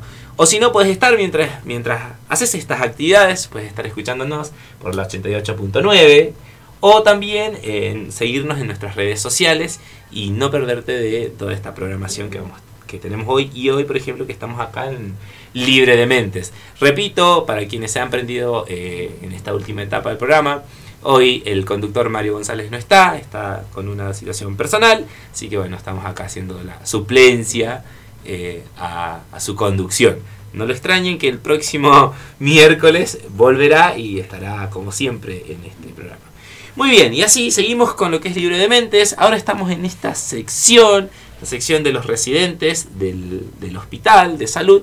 Y bueno, voy a dar eh, la palabra aquí a quien nos visita hoy. Buenas tardes, ¿cómo estás? ¿Cómo estamos? ¿Todo bien? Gracias por la invitación. Un saludo para toda la audiencia de la Radio del Sorsal. Estamos acá para, bueno, eh, ocupar el espacio que nos han brindado eh, a los residentes del Hospital Zapala. eh, y bueno, poder este, comentar algunas cuestiones que suceden, que vamos charlando, por ahí algunos cuidados sobre la salud. Y hoy, bueno, íbamos a hablar sobre lo que es la diabetes mellitus, ¿no? Perfecto, muy bien. Y acá escuchamos ruido a puertas, ruido de entradas, pero bueno, esas son cosas. Ahí ha llegado la querida imagen, tía. Me llegó mi tía y Sí, entra como la diosa, como Moria Kazan entra con esos lentes. Me pareces. Hola. Me pareces. ¿Cómo está, querida Clementina Crisoliti? ¿Cómo están mis sobrinos? Acá estamos muy bien. Muy buenas tardes, muy tarde llegué. no importa, no importa. En este No. programa todo está permitido y todo está perdonado, así que Hola, no hay problema. Nos saludamos. Hola. ¿Cómo Bien, estás, Clemen? Muy estoy. bien. Justo se estaba por dar inicio el bloque acá. El compañero estaba explicando un poquito acerca de la salud y nos Muy iba bien. a comentar de qué trataba su temática del día de hoy, ¿no es cierto? Sí, hoy vamos a hablar, vamos a hablar, voy a hablar un poco, mejor dicho, de lo que es la diabetes, ¿sí? Una enfermedad que, bueno, prevalece demasiado en, en nuestro país, eh, es eh, una enfermedad crónica para comenzar. Esto quiere decir que por ahí no tiene cura. ¿sí? Eh, las medicaciones que se utilizan ahora, como los hipoglucemiantes, la metformina, por ejemplo, o la insulina, solamente sirven para corregir un poco el- la situación metabólica que produce la diabetes. ¿sí? bien. La diabetes, bueno, decíamos que era una enfermedad crónica. eh, que tiene es una enfermedad multifactorial que la causa bueno varios factores una por ejemplo bueno es la parte hereditaria no Eh, no o sea una, una composición genética tiene no es hereditaria mejor dicho esto quiere decir que si mis padres son diabéticos no eh, por regla general yo voy a ser diabético sino que estoy predispuesto genéticamente Predispuesto a desarrollar la enfermedad no otro de los factores por ejemplo bueno sería no hacer actividad eh, física y una alimentación que no esté balanceada eh, produce, digamos, eh, puede desarrollar la diabetes. Eh, las diabetes tienen varias clasificaciones, las más conocidas es diabetes tipo 1, diabetes tipo 2 y una que es muy importante para la, embarazada es la diabetes gestacional. ¿sí? Es una diabetes producida por el embarazo. Eh, es sumamente importante la diabetes gestacional porque bueno, eh, es causa, por ejemplo, de muerte fetal y una vez que se hace un diagnóstico de diabetes gestacional, la embarazada pasa a ser una embarazada de alto riesgo. ¿sí? Eh, la diabetes también se, eh, tiene un círculo vicioso con otras enfermedades, como por ejemplo la hipertensión. ¿sí? Bien. O sea, si yo soy hipertenso, lo más seguro es que también en algún momento de la vida pueda desarrollar diabetes, porque eh, igual que la hipertensión tiene también eh, es una enfermedad multifactorial, o sea, si yo no hago deporte, tengo una alimentación que no es la adecuada, es la más saludable eh, y tengo la predisposición genética, voy a desarrollar también hipertensión, ¿no? Así que bueno, esas cosas hay que tenerlas en cuenta. Por suerte, hoy los alimentos eh, por ley vienen con los sellos, eso es una cosa muy importante y tenemos que aprender a comer un poco mejor. ¿sí? Sí. Enseñarle, por ejemplo, eh, la alimentación es una cosa fundamental que es tabú, es muy complicado. Eh, por ejemplo, a los niños, esto tenemos que empezarlo a enseñar desde muy temprano, ¿viste? En el tema de la alimentación, a los niños no comen azúcar y somos nosotros los adultos los responsables de, de instalar el azúcar en, el, en la alimentación, ¿no? Bien. ¿Hasta qué, hasta qué edad no es recomendable darle azúcar? ¿no? Hasta los dos años, ¿sí? Pero ¿qué pasa? Que en, en esta sociedad que somos todos eh, altamente, o sea, consumidores, eh, vamos, compramos un chupetín, entonces eh, no calculamos por ahí el daño que estamos haciendo, ¿no? La diabetes por ahí, para ten- a dejarlo en claro, no es solamente por una alimentación eh, exclusivamente en azúcar, ¿no? También puede, se puede hablar sobre una alimentación abundante en carbohidratos. El carbohidrato lo encontramos en todo lo que tenga harina, ¿sí? Sobre todo el arroz es una fuente de carbohidrato. El carbohidrato lo necesitamos porque nos da energía, pero bueno, eh, como todo tiene que ser eh, eh, una cosa balanceada, no puedo estar comiendo fideos cuatro o cinco veces a la semana porque ya tendría un exceso de carbohidratos y obviamente bueno eso también engorda a la persona por decirlo de una manera y Claro. predispone a desarrollar la enfermedad. Esa energía no se gastó. Claro, este, exactamente. se va a almacenar. Pero bueno, eh, nosotros somos los que por ahí, eh, hablando otra vez de la alimentación, eh, está recomendado no dar azúcar hasta los dos años, pero bueno, es eh, no- nosotros somos los que vamos a instalar la dieta y por ahí viste esto de las golosinas, eh, no solamente tienen esto, ¿no? una mala alimentación, sino que también tienen, eh, por hablar de otra cosa, un daño en la salud bucal también, ¿viste? Eh, entonces, ¿por qué eh, agregar azúcar si los niños no conocen el azúcar? Podrían tomar, por decirte, un mate cocido sin azúcar y ellos lo van a tomar igual, o sea, no conocen lo que es Claro. dulce en ese momento, ¿sí? Eh, por ahí también yo acá en la residencia aprendí también mucho sobre el tema de, de los alimentos ultraprocesados, que es un problema también, en los desayunos, ¿viste? Yo, por ejemplo, tengo hijos y antes le daba galletitas en paquete, bla, Creo que bla, es el momento más difícil. De, Claro. de qué le doy, porque acá se acostumbra a la galletita, este, la factura. Claro, eh, ¿viste? Y uno abre la heladera y por ahí tiene una fruta, tiene huevos y eso es mucho más saludable que comprar un paquete de galletas, ¿viste? de- del supermercado en este caso. Y más eh, barato. y más barato, o comprar de hecho eh, una bolsa de harina y poder hacer yo producir mi propio pan, por ejemplo, eso es mucho más saludable que estar comprando esta mercadería que es ultraprocesada, ¿viste? Y tiene un montón de cosas que no, no favorecen a, a- a la salud, ¿viste? Así que bueno, eso con respecto a la dieta que es sumamente importante eh, en lo que es desarrollar, desarrollar la, la- la diabetes, ¿no? Tuvimos una charla con la nutricionista en el nivel de inicial, trabajamos con nivel maternal y la, la nutricionista les hizo una, una variedad de menús para a las estudiantes para que ellas este, pudieran llevar a las salas maternales comunitarias que, que estuvieron organizando, ya terminaron hace unas semanas atrás, este, y este, decía justamente eso, no cosas procesadas, lo menos procesado posible darle a las infancias, o sea, sobre todo a las primeras infancias, Claro, ¿no? totalmente. Entonces uno se ponía a pensar, ¿y qué, le, y qué le podemos ofrecer? Y bueno, frutas, verduras, carnes que no tengan... eh, No vengan no empaquetadas, por claro. ejemplo. Y vos te pensás, y es lo natural en realidad lo que hay que darle y lo que va a ser saludable y variado. Totalmente. O es más, esto pensamos en las infancias. Pensémonos en nuestra En alimentación. nosotros, claro, lo- lo, lo más fácil, nosotros. encontrás lo que encontrás primero, lo vas, cocinás, lo haces, listo, ya está. Uno que vive por ahí eh, con el ciclo de vida, donde llega a la casa solo a almorzar, después se va, va, bueno, todo. Entonces después decís, ¿qué cocino yo para mí que no tenga, que no venga, no sé, que no voy a comprar una hamburguesa comprada, por ejemplo, o pienso en una salchicha, ¿no es cierto? Que comúnmente es lo que mayor eh, eh, nivel de procesamiento tiene. Entonces, ¿qué hago? Y ahí interviene que uno dice, bueno, yo me preparo la, la comida y demás, la hago así, pero es perder, es un tiempo que uno tiene que invertir en esto. Pero a mí, por ejemplo, eh, y hago, hago un paréntesis en relación a esto, que iba justo, va por, por ese lado, cuando tuve una situación eh, personal de enfermedad y demás, que tenía que ver con lo psicológico y demás, eh, atendiendo en sesiones psicológicas, me decía la psicóloga, ¿vos qué comés? ¿Qué ingerís? Entonces empezamos a trabajar la parte de la ingesta de la comida y me decía ella, bueno, pero fíjate, me decía ella, vos perdés tiempo, según tu lógica, perdés tiempo en cocinarte y dejarte eh, comida hecha, natural, hecha, ¿no es cierto?, sin procesados y demás, pero después perdés mucho más tiempo cuando estás enfermo. Claro. Cuando tenés una complicación. No tiene que ver con la diabetes, tenía que ver con, una, con un principio de gastritis, con cuestiones estomacales bastante complejas que eh, me llevaba inclusive a tener a deber tomar una medicación de por vida, que bueno, hoy en día no la tomo porque pude cambiar la alimentación y pude eh, establecer estos hábitos que son saludables para nosotros. Entonces digo yo, pensar para otra persona es complejo, inclusive pensarlo para nosotros y pensar que eso tiene consecuencias y aún así lo seguimos haciendo. Exactamente. A pesar de esas consecuencias que tiene. Estoy hablando de, de una cuestión Sí. personal, pero bueno, tiene que ver con esto, ¿no? Con esto de la, de la alimentación. ¿no? Sí, la alimentación es un capítulo aparte, eh, porque tenemos hasta los trastornos de alimentación, que también es un capítulo en lo que es la salud mental, por hablarlo así.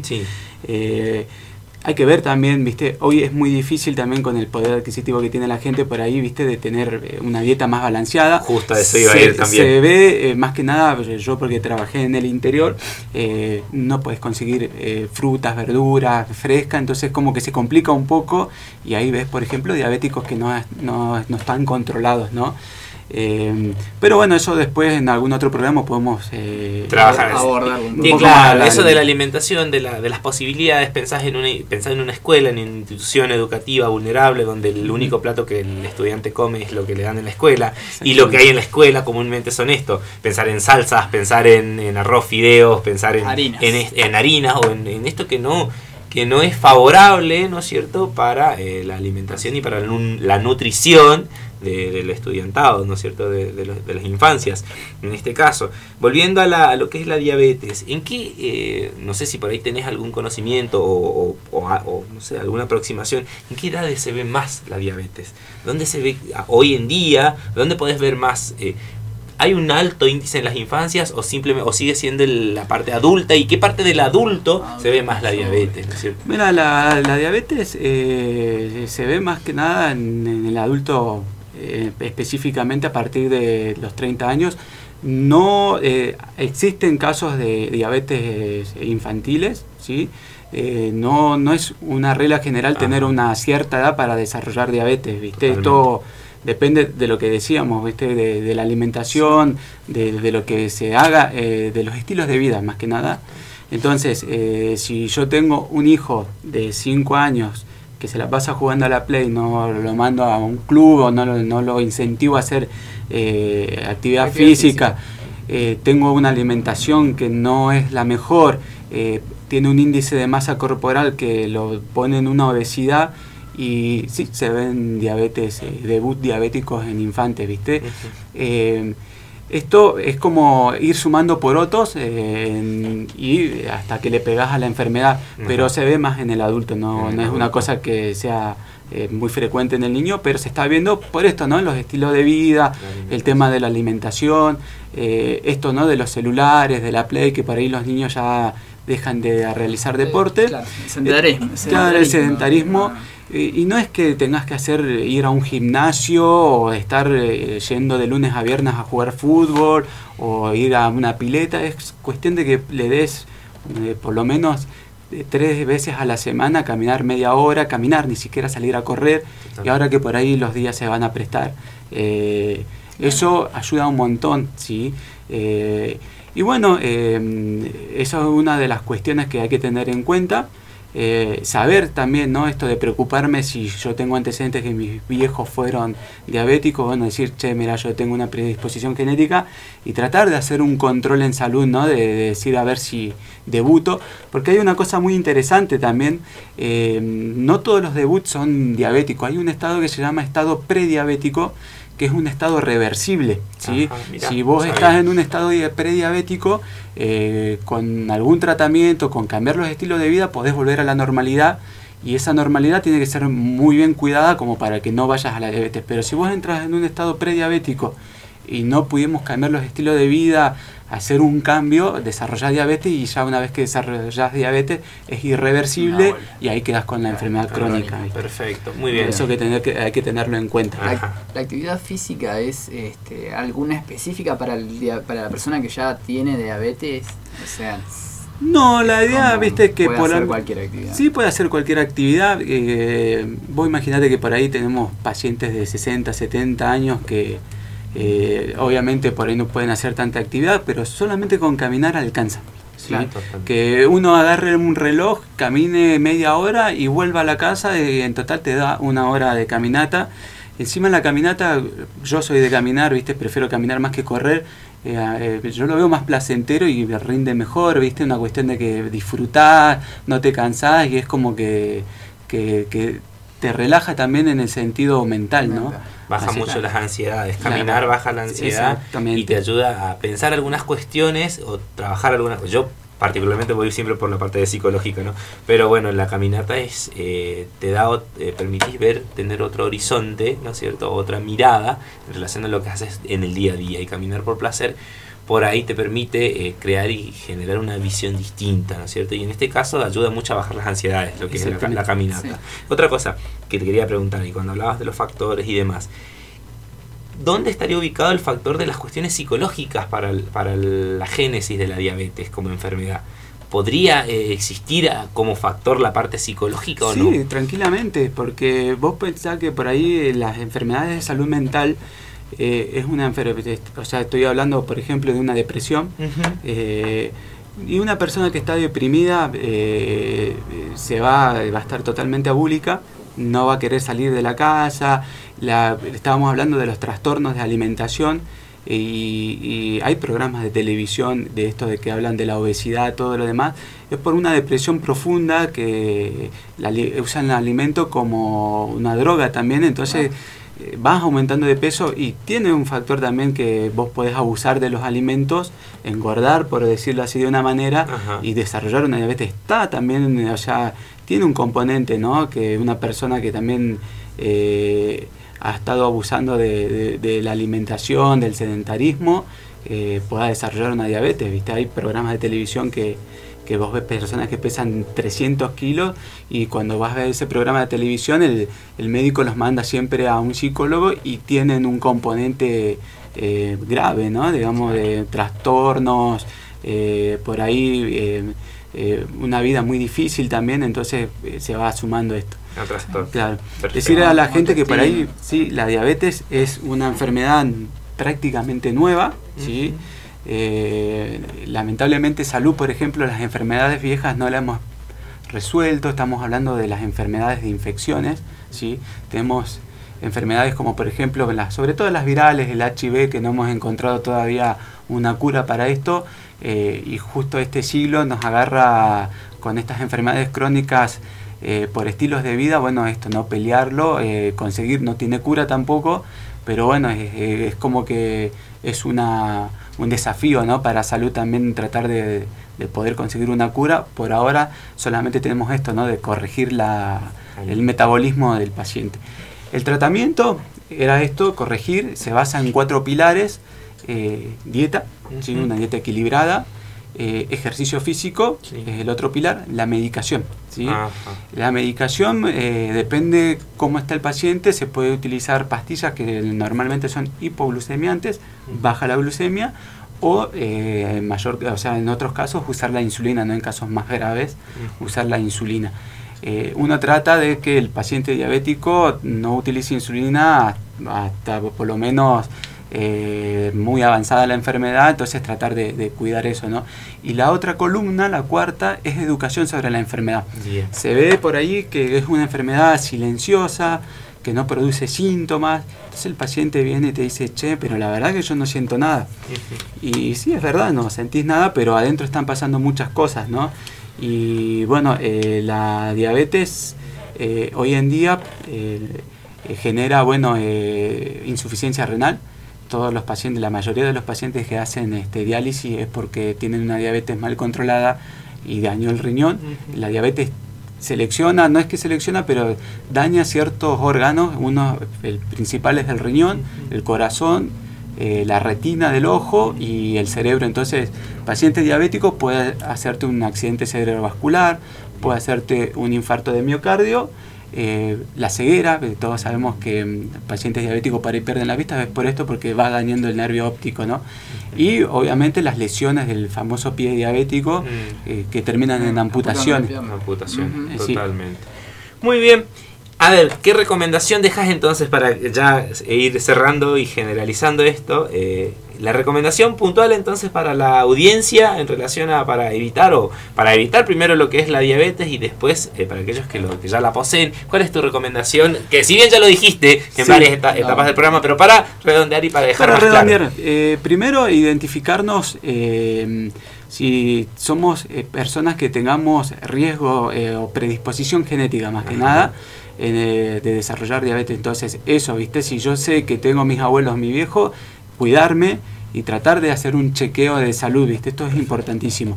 Eh, eh, de actividad física, una dieta balanceada, que los centros de salud tienen el servicio de nutrición, por ahí, viste, para que también la nutricionista tenga una herramienta para guiarlos, actividad física y esto, eh, prevenir más que nada la enfermedad, viste, con, con esto de, de- de los cuidados y de la alimentación y de la actividad física, y si yo soy, eh, con un, tengo, digamos, este riesgo, hacerlo. Y si soy diabético, eh, primero, bueno, esto es muy difícil, ¿no? Asimilar la enfermedad, que es lo más complicado, eh, enfrentar la enfermedad y, bueno, hacer los cuatro pilares que, que marcan el, el tratamiento de la enfermedad, nada más. Bueno, muchísimas gracias. muchísimas Así gracias. estamos con este bloque que es de residente de los- del hospital. ¿Tu nombre, por favor? Diego. Perfecto, así estábamos con Diego. Muchas gracias por la, la información con respecto a esto que es tan necesario y que, se, que es tan emergente en nuestra sociedad hoy en día. Y bueno, son cuestiones eh, particulares que, que hay que saber cómo llevarla, tener esa educación en estas cuestiones y en esta enfermedad principalmente. Así que muchísimas gracias, No, gracias por a venir a ver a, a hablarnos de diabetes. Y así vamos con un pequeño bloque musical para pasar al, al siguiente bloque.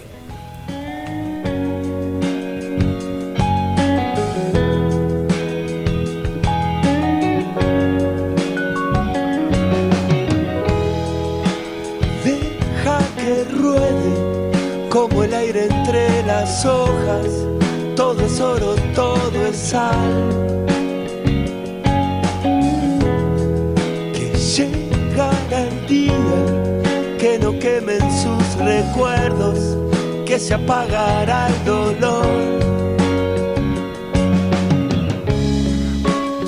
Personalmente creo que todo esto es una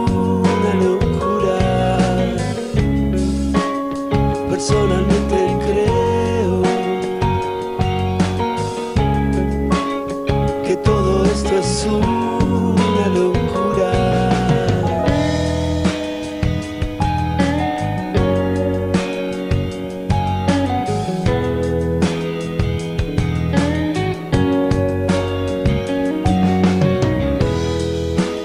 ¿Cómo es la vida? ¿Cuántas veces en el cielo? La oscuridad.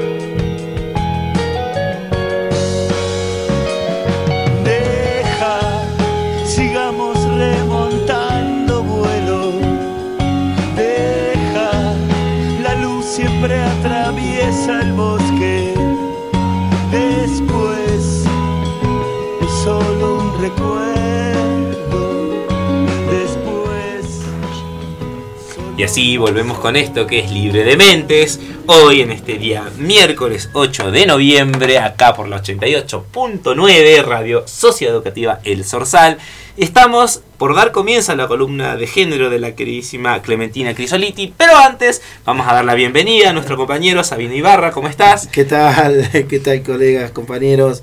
Un abrazo grande a Mario si nos está escuchando. Bueno, acá est- estamos bancando Suma- al, al ídolo, al Total. ídolo de, de este programa. Sumándonos a, sumándonos a esta mesa Muy y bien. poder eh, conversar y dar eh, continuidad a este Información programa. institucional. sí, Totalmente, tenemos para totalmente. pasar en un ratito. ¿eh? Muy bien. Clementina, el espacio es todo suyo. Todo mío. Sí. Bueno, me vengo con una defensa, ya hemos hablado mucho con Mari sobre esto, sobre la defensa de la ESI, de la educación sexual integral, nuestra querida ley sancionada en el 2006, la 26.150. Una ley que debe ser defendida y que por eso se ha conformado un colectivo nacional que se llama Movimiento Federal por Más ESI. 40 razones para defender la ESI, 40 razones para defender la democracia. Y bueno. el próximo lunes a las 19 horas, es decir, el lunes 13 de noviembre, se va a estar lanzando esta campaña que se llama así, Nuestras Voces, 40 años para defender la democracia y para defender la ESI. ¿Quiénes integran esto? Bueno, está integrado por docentes de todo el país y también por colectivos de referentas y, refere- y referentes territoriales que defienden la ESI, por comunicadores y comunicadoras, periodistas, agrupaciones y organizaciones que entienden que defender la ESI es una necesidad frente a las elecciones del próximo 19 de noviembre. Insisto con esto, lo escuchaba ayer al compañero Ibarra en su programa diciendo que no hay que dar por obvio, ¿no? Los derechos conquistados. Así es que bueno, no vamos a dar por obvio nada. Hay que defender una ley que vino a garantizar los derechos de las personas en los distintos niveles educativos para, por ejemplo, animarse a realizar denuncias en sus espacios, denuncias que muchas veces tienen que ver con abuso sexual infantil. Esto es muy importante, es muy importante. Y el autoconocimiento, en lugar del deseo, el conocimiento del cuerpo, de las sensaciones, mucho de esto tiene que ver, no puedo dejar de atarlo con la columna de salud porque también tiene que ver con poder eh, empezar a pensar en nuestras identidades de una manera integral, considerando todos los aspectos que involucran también nuestras corporalidades, deseos y sexualidades. Por eso es que es fundamental, por un lado, desarmar los mitos, prejuicios y estigmas construidos en torno a una ley que es fundamental y por otro lado luchar porque esta ley del 2006 ya tiene cosas que han quedado viejas. Necesitamos una ley situada, feminista, diversa, disidente y no binaria, porque además nuestra Claro, ESI sí, es, idea, una, es una ESI binaria. Hay que empezar a reformarla y para eso necesitamos que la ley siga caminando y que siga haciendo su proceso y su defensa ciudadana en cada espacio educativo y comunicacional. Y por otro lado, atar esto también a una participación que vamos a realizar también mañana con Mariel Sufrida, como integrantes de este espacio de la mesa coordinadora de Radio El Sorsal, vamos a estar presentándonos en un espacio que se llama Audiencias Públicas que organiza la Defensoría del Público.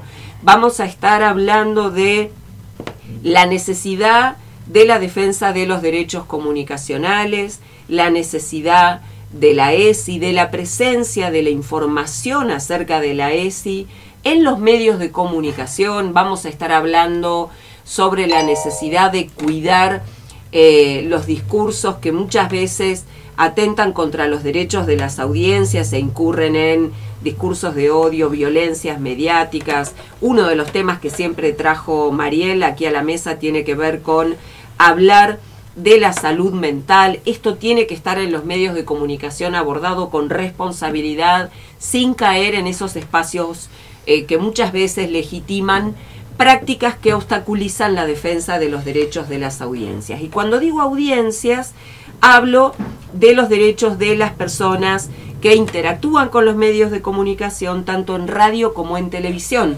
Todavía falta que avancemos en derechos comunicacionales de las audiencias en los medios digitales.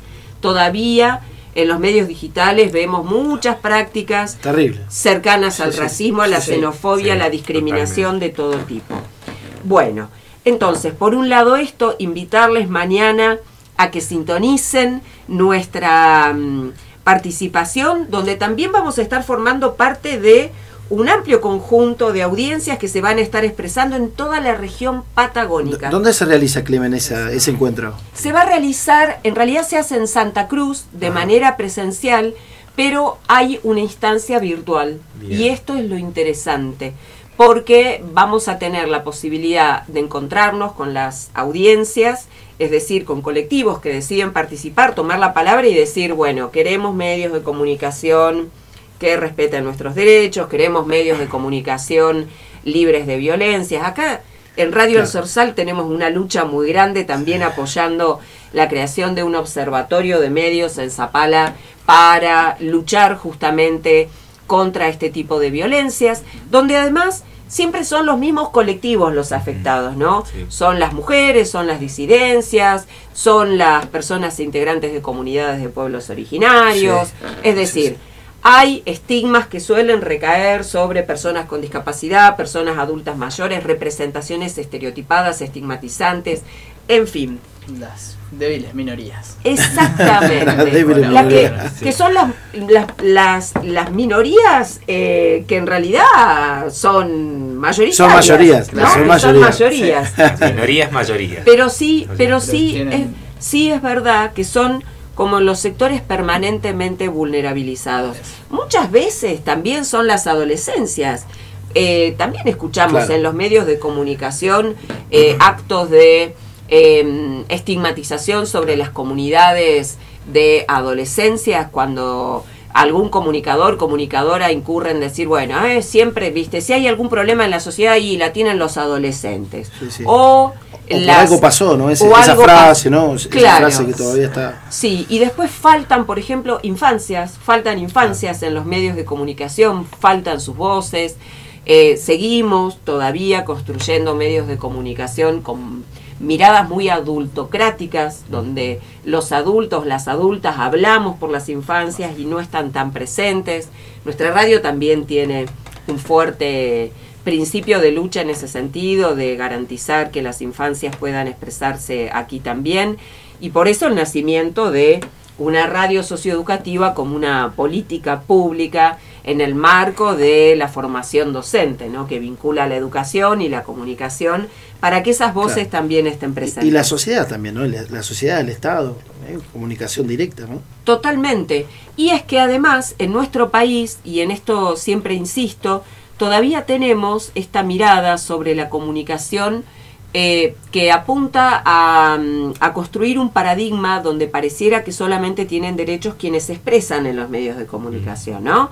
Es como, yo tengo liber- tengo derecho a la libertad de expresión frente al paradigma de los derechos comunicacionales de las audiencias, que también tienen derechos a ser tratados con respeto Totalmente. por los comunicadores y comunicadoras.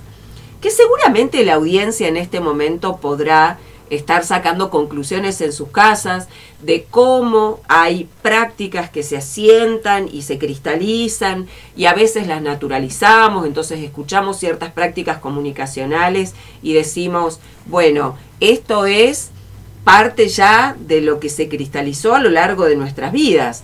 Lo vemos mucho hacia las mujeres, la construcción de, por ejemplo, identidades sexualizadas en los medios de comunicación, en fin. El programa de Tinerio. Bueno, ahí, ahí- tenés algo. me ahí te, llevó. sí, sí, te, lle- te lleva ahí, te lleva Vamos a pensar ahí, eso, ¿no? ¿no? Te lleva, en Claro. realidad yo voy a, acá hago, Sí. meto una, una, Me gusta. una idea. metan, metan, no, metan no, no, no, traigo un poco con esto de lo que hablamos en el primer bloque del programa, que hablamos con Ariel justamente, de eh, la deconstrucción, y ella trajo a desglosar este concepto de lo que es deconstruir, y es bueno eh, empezar a pensar básicamente por qué hacemos las cosas co- automáticamente, desnaturalizar. Y tiene que ver mucho con lo que vos decís. ¿Por qué lo que proponen estas minorías, como se las categoriza, por qué hace mucho ruido y genera inquietud y resistencia en nuestra sociedad? Porque justamente hay cosas que están naturalizadas y que se creen que son las correctas.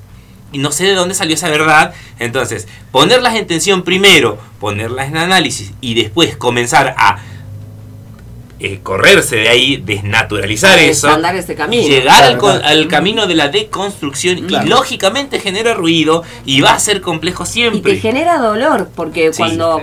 Porque reeducar la mirada en ese sentido te enfrenta a hacer un análisis de cómo fue educada tu mirada. Totalmente.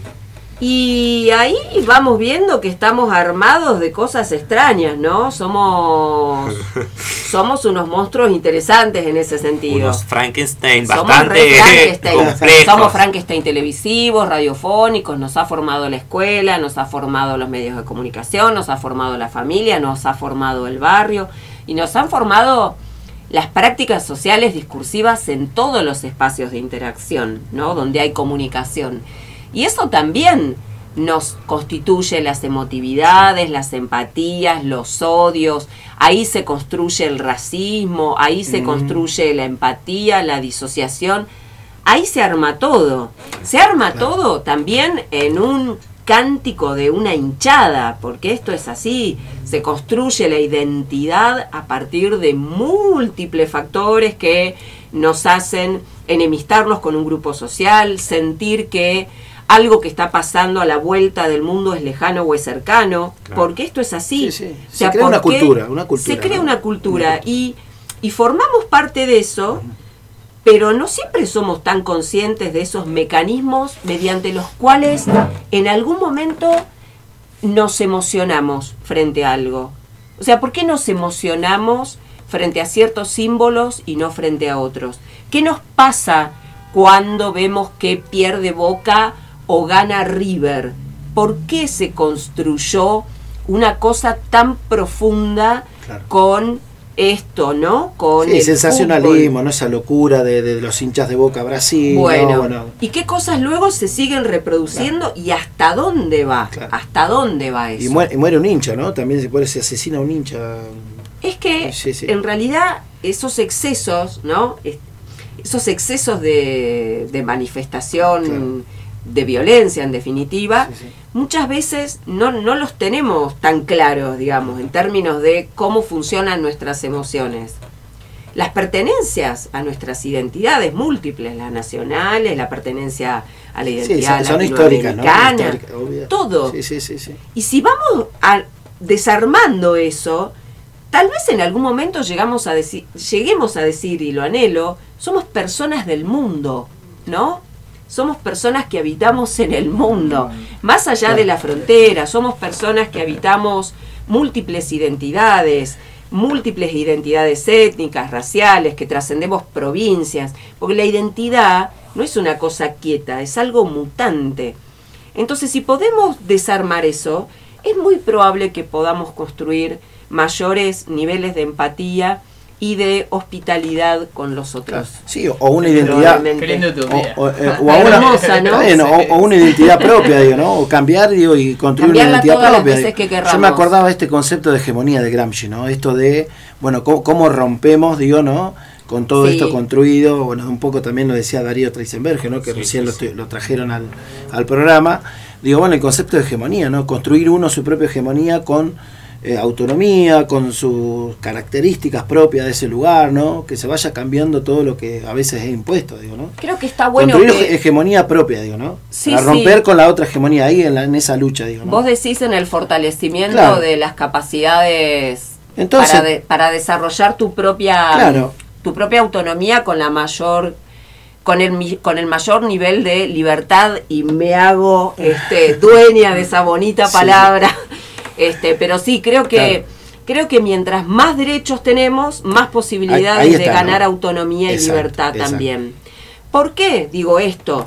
Porque mientras los colectivos de personas este, tengan limitaciones por cuestiones eh, territoriales, de pertenencia a una clase social, de acceso a la salud, de acceso a la educación, de, de en definitiva, mm, capacidad de elección de qué quiero hacer con mi vida. ¿No? Es eso, es que quiero hacer con mi vida y que el Estado te ayude para que vos puedas tomar esa decisión. Y que los medios de comunicación apoyen eso, o sea, que sean democráticos en el sentido de ofrecerte un amplio panorama Y- informativo y para que vos también, puedas, ¿no? exacto, para y que vos puedas elegir con libertad.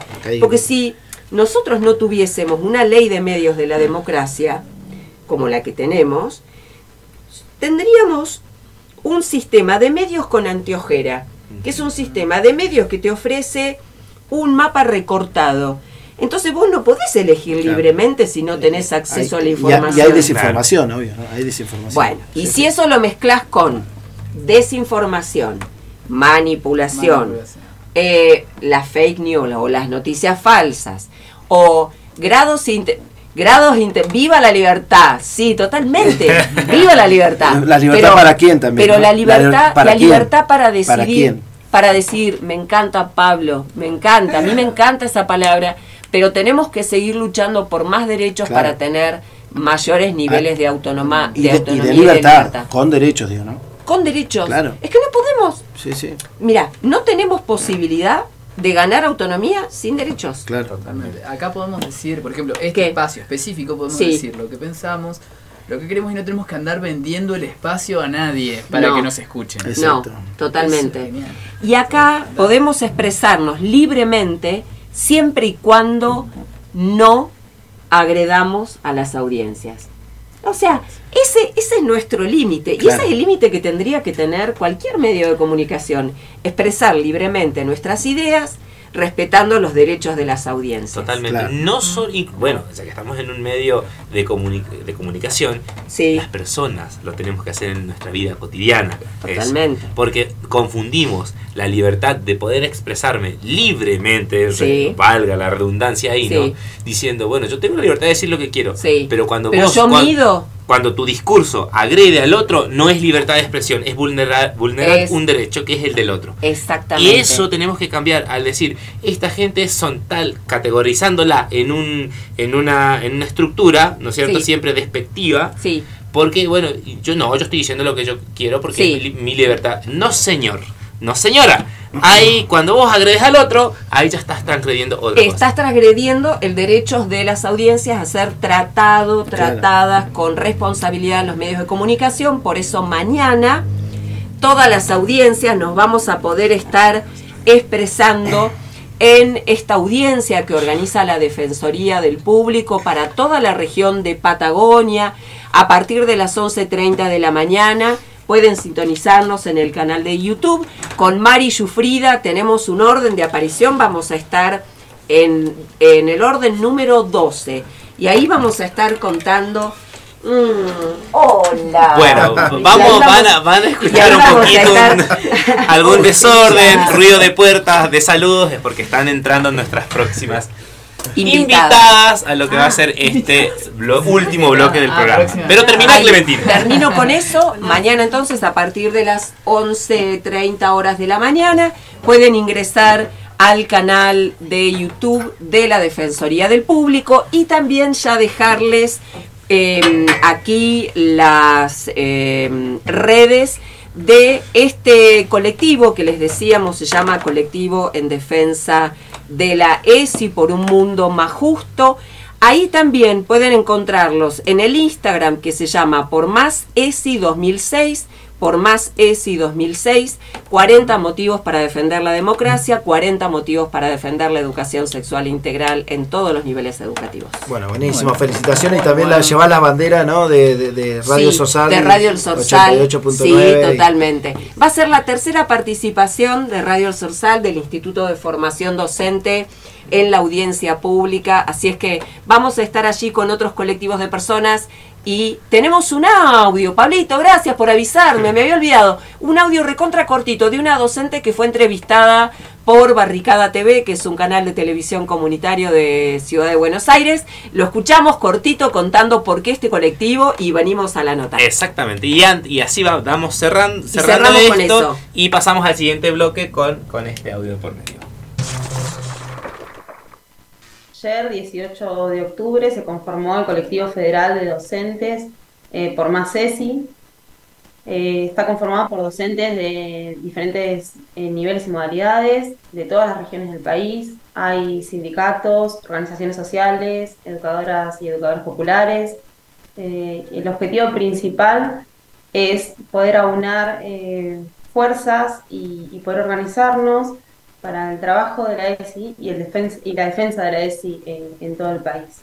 En este contexto nacional que estamos viviendo y en el que hay muchísimos discursos que mm, golpean fuertemente a la ESI, eh, que nos parece muy importante poder, eh,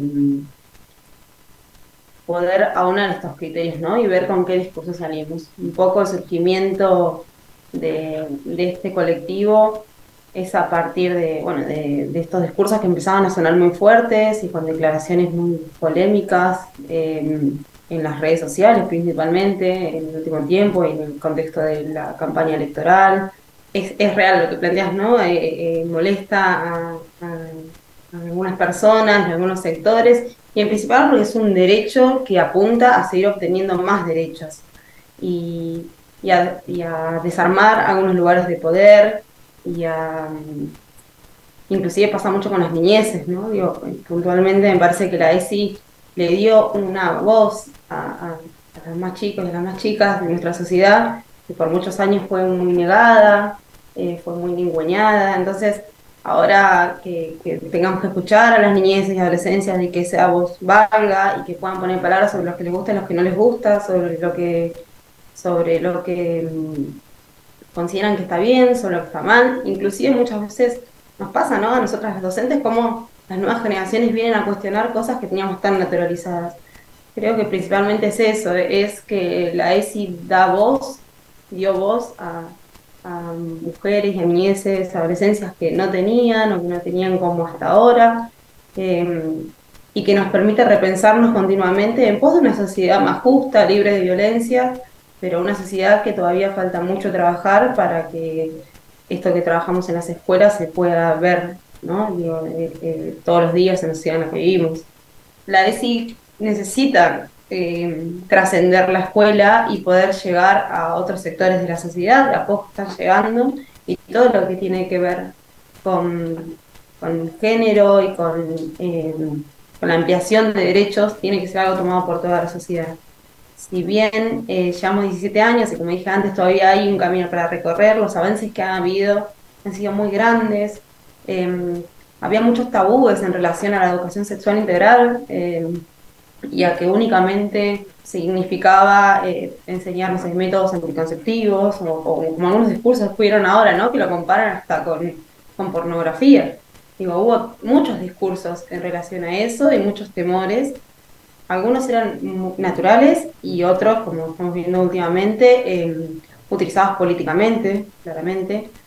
Pero es importante que hoy la sociedad sabe y valora qué es la educación sexual integral, y la cantidad de, de situaciones que la escuela ha podido detectar y, y que ha podido acompañar a través de la educación sexual integral realmente es impresionante. Por eso es muy importante eh, seguir defendiéndola. Es un derecho que, mm, y es ley, eso es importante, ¿no? Que se sepa que es una ley y, y que es un derecho que tienen niñas, niños, eh, adolescentes, adultos eh, en lo que es educación superior. Eh, y hay que valorarlo y como todos los derechos hay que defenderlos porque son nuestros y porque hay eh, ahora una derecha y una ultraderecha que está buscando ir contra todos estos derechos que, que llevan a una sociedad más justa, a una sociedad más igualitaria. ¿no? Hay muchos discursos, entre esos está el de la ESI, y creemos fundamental en este contexto nacional eh, salir a defenderlos eh, de forma organizada, de forma amorosa, como estamos haciendo en las escuelas, eh, y, y poder poner en valor esto que es tan importante para, para la educación pública. La entrevista es recontra larga, así que si quieren escucharla completa, está buenísima, está en el canal de YouTube de Barricada TV. Perfecto. Y así, seguimos con esto que es Libre de Mentes en nuestro bloque final. Estamos acá eh, acompañando al, al grupo y haciendo el aguante a nuestro queridísimo conductor. Nuevamente re- reiteramos el saludo a Mario González, que hoy no pudo estar presente. Así que bueno, estamos con compañía hoy, con compañía bastante importante. ¿Quiénes son estas personas? ¿Quiénes son estas personas ¿Quiénes han llegado? Estamos acá con nuestra directora, eh, Estela Quinteros, y nuestra secretaria académica, Janet Matus, que van a estar, eh, bueno, compartiendo información general en relación a nuestro instituto. Así que bueno, buenas tardes, ¿cómo están? ¿Cómo, cómo van viendo este, eh, este miércoles, viernes, ojalá sea viernes? Este miércoles, con un día tan lindo que no voy a dejar de repetirlo durante toda la jornada. Muy buenas tardes, ¿cómo andan? Hola, buenas tardes, muchas gracias. Buenas tardes a toda la audiencia. Y bueno, muchas gracias por la invitación. Y la verdad, sí, un, un lindo miércoles. Esperemos que continúe así durante toda la semana, ¿no? Y nosotras, eh, con mi compañera Janet Matus, de cara a un CI, que es en el día de mañana, el Consejo Interinstitucional, que vienen eh, representantes de todos los institutos de la provincia. Nos reunimos mañana a partir de las 10 horas hasta las 16.30, allí en Elena de la Vega, 856, que es eh, empleados de comercio. Qué bueno, Estela. Bueno, eh, un poco lo- los habíamos eh, citados para la entrevista para comentar cómo vienen trabajando en este último tiempo, cuáles son las actividades eh, ma- más, importantes. Bueno, que ha realizado hace poco también hubo un- eh, una. Bueno, vino Pablo Piñao, ¿no? Hubo también varios eventos importantes que se han realizado en la institución.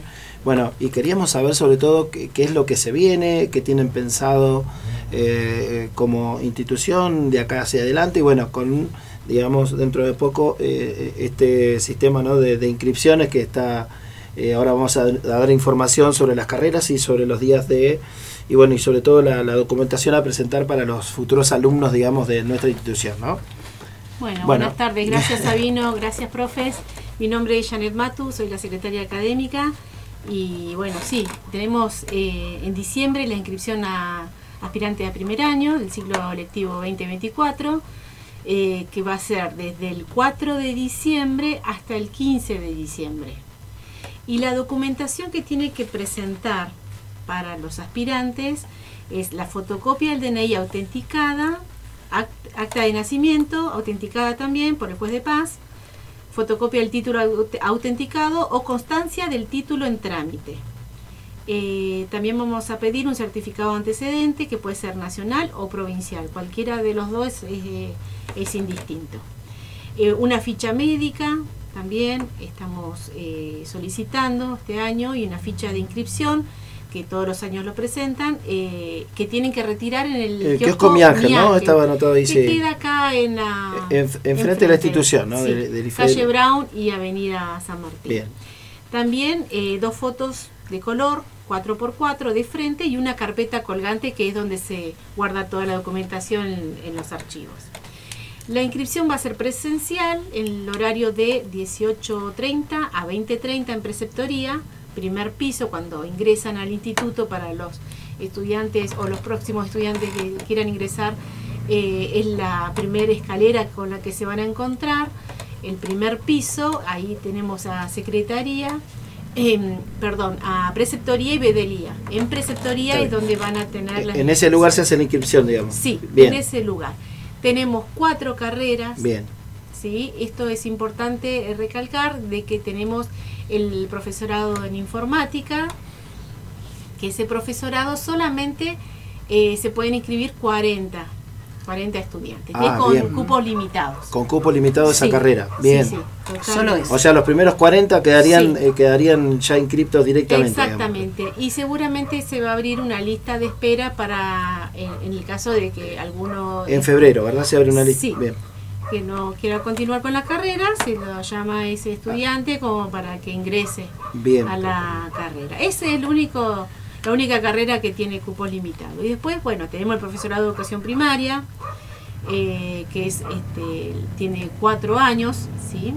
Es una carrera de grado, profesorado de educación inicial, también carrera de grado de cuatro años, y el profesorado de educación especial, que también es una carrera de grado de cuatro años. Perfecto.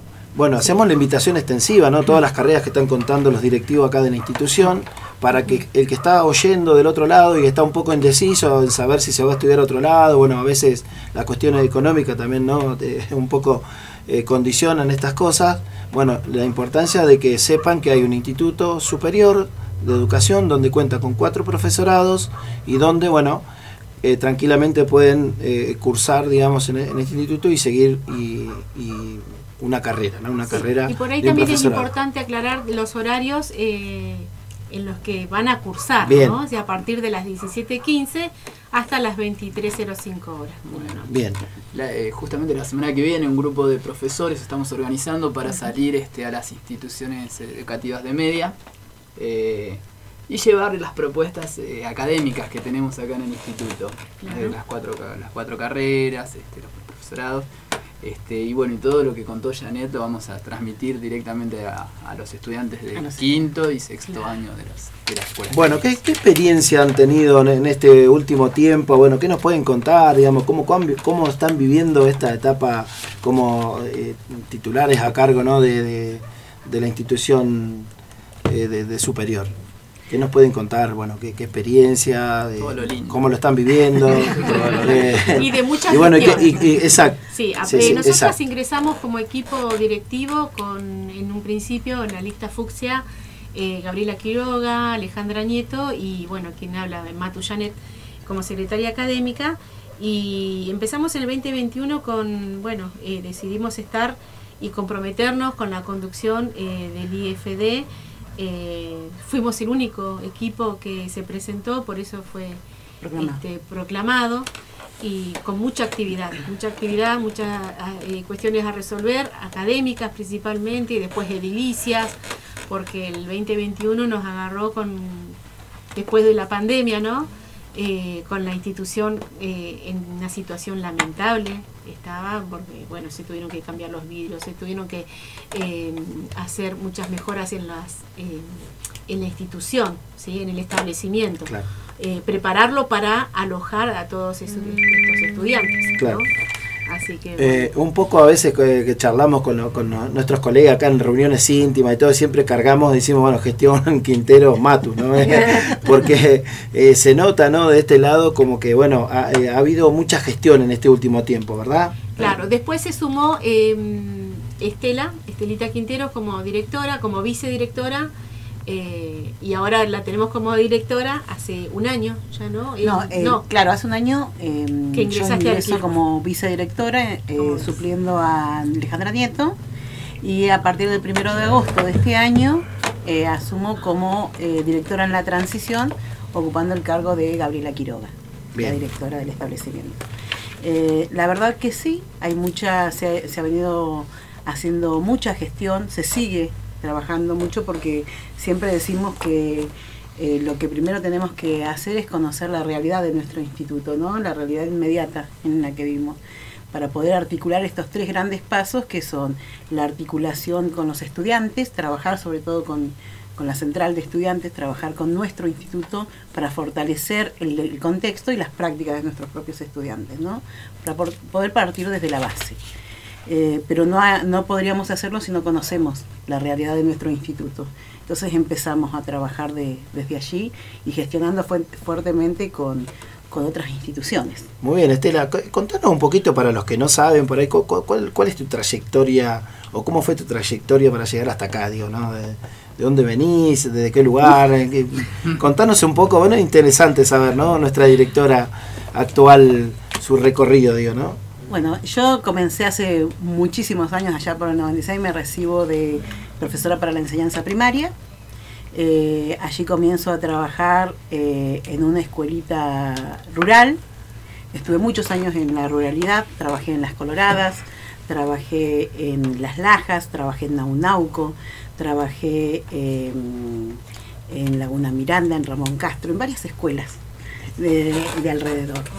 Eh, trabajé en la, en la escuela 135 de Mariano Moreno y desde allí me vengo, eh, de- de- luego de haber trabajado también en varias escuelas acá urbanas, como la 148, la escuela 12, la escuela 326, la 257, la escuela 99 y la escuela 80. La 2454. El, perdón, no, pero el recorrido es como, por Dios. Es como mucho. Claro.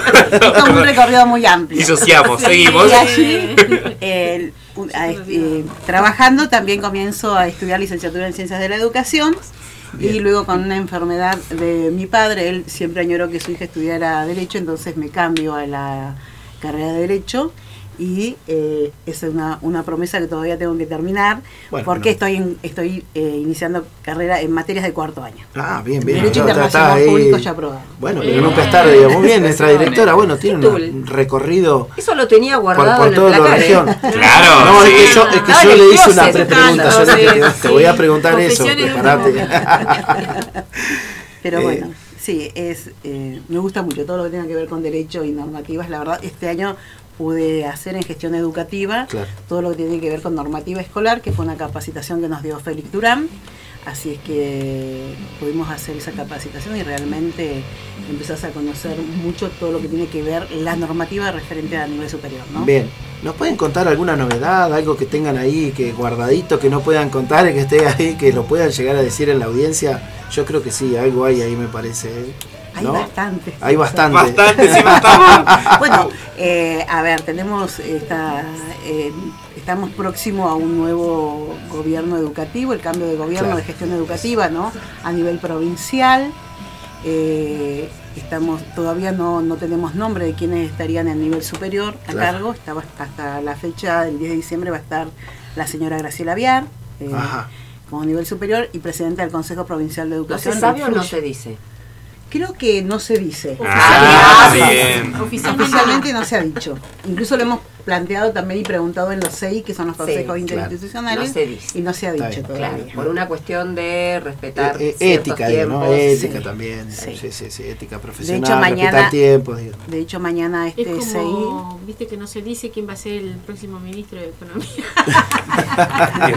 De hecho, para mañana. Bueno, y, algo que No vivimos, eh, que, que- que, bueno, pudieron organizar junto con Aten esta... Sí, esta visita de Pablo visita Pinó. de Pablo Pinó. Sí. Bueno, ¿cómo, ¿cómo vivieron ese momento? ¿Cómo la pasaron? ¿Cómo organizaron? Digo eso. Y la verdad que veníamos charlando hace tiempo con, con mi compañera, con Janet Matus, la posibilidad de abrir las puertas al instituto, que sea un instituto de puertas abiertas y poder debatir al, con otras instituciones, ¿no? Para poder hacer un enlazar institu- interinstitucionalmente distintas trayectorias y de- distintas propuestas pedagógicas. Eh, y allí nos presentaron la posibilidad de poder entablar estas, estos debates, estas charlas, debates, eh, con, con pedagogos de altas trayectorias como, como lo es eh, Pablo Pinó, ¿no? que estuvo en nuestro instituto y el año que viene se nombra, hay gente de mucha relevancia también. a Bien, lo que me gustaría que me digan eh, es, es esta discusión, digo, ¿no? Entre que dio Pablito entre mercantilización, ¿no? De, de- la de la educación y, y, bueno, y, el, y la, de- la democracia, digo, ¿no? Claro, la importancia de la democracia ligada sobre todo de al los- derecho, ¿no? De los 40 años de democracia. Bien. Lo trajeron. Va a tener que hacer un programa aparte, Sí. además del que ya está haciendo Ibarra. Era, era mi columna, era mi columna. Totalmente. Era mi Ay, columna. pobre. Era mi sí. columna. De paso al quedado profesor este, Sabino eh, por la por la charla que diste de reflexión en, en el marco de los 40 años de democracia, que fue muy interesante también. Porque tenemos estudiantes que eh, no han transitado esa, esa etapa, ¿no? Claro. Eh, después del. Nosotros somos, creo, contemporáneos. eh, pasamos, ese, o sea, somos más o menos del 70, 72. Por ahí 70 y andamos. Bueno, Gastón. 77, no, no le pregunto porque tienen- son del 90, estos son del 90, 90 y pico. Entonces hay que. Aquel más todavía, aquel más todavía. Hay que 90 ya, eh, concientizar acerca de, Claro. de estos logros de, de, la- de las conquistas de los derechos, ¿no? Exacto. Principalmente. y que se haga visible y que siempre esté presente, ¿no es cierto?, esa visibilización de esas cuestiones en nuestro instituto, siempre. Sí, que no demos por sentada que ya está y que se sabe. No, siempre hay que ser reiterativo con esto. Y también en este caso yo agradezco por ahí eh, las gestiones que van realizando y que se realizan en, el instituto para con la institución en relación a la infraestructura, en relación a lo académico, en relación a, a lo administrativo, porque la verdad que se notan las acciones, se notan los cambios y que tener, de poder tenernos al equipo directivo y que venga a comentar esto en la radio también nos parece muy bueno siempre que bueno hoy tenemos como un poco el tiempo acortado pero eh, la radio está acá ustedes Sí. están acá entonces en próximos programas podemos seguir conversando sobre estas acciones porque son es mucho y a veces hay cosas que no se ven y está buena decirlas y explicarlas como son para que toda la comunidad educativa, la audiencia sepa qué se hace en el ISFB número 13. Así que agradecerles a ustedes que siempre están predispuestas a recibir nuestras peticiones, nuestras dudas y a también a venir a comunicar. Bueno, muchísimas gracias. Nosotros encantados de poder participar y de poder también colaborar con la radio, ¿no? Porque se hace desde aquí un trabajo fabuloso y que por allí estaba como invisibilizado, ¿no? Entonces poder darle una impronta a la radio El Sorsal me parece que es algo que se merecía desde hace mucho tiempo. Totalmente. Y es nuestra bueno, salida a la comunidad también. Exactamente. ¿no? Y, Eh, la y radio. desde aquí empezar a tejer lazos, ¿no? Con Totalmente, totalmente. Así que bueno, agradecido, agrade- esta, esta mesa está agradecido por gracias su por, haber presencia. venido, por este tiempito que nos han dado. To- Totalmente. Pero bueno, sepan que la, la invitación sigue estando abierta. Van a ser convocadas nuevamente en, en los próximos programas. Pero ahora nos quedamos sin tiempo. Y con esto vamos cerrando. Eh, esto que fue Libre de Mentes, eh, con todo este equipo, Sabino, Nahuel, Clementina, Mariel que estuvo en un, en un momento, nuestro queridísimo operador Pablo que está del otro lado haciendo esta conducción genial, agradecer a nuestras últimas invitadas, a Janet y a Estela, quien les habla Gastón Castillo y esto fue Libre de Mentes. Que sigan bien. Adiós.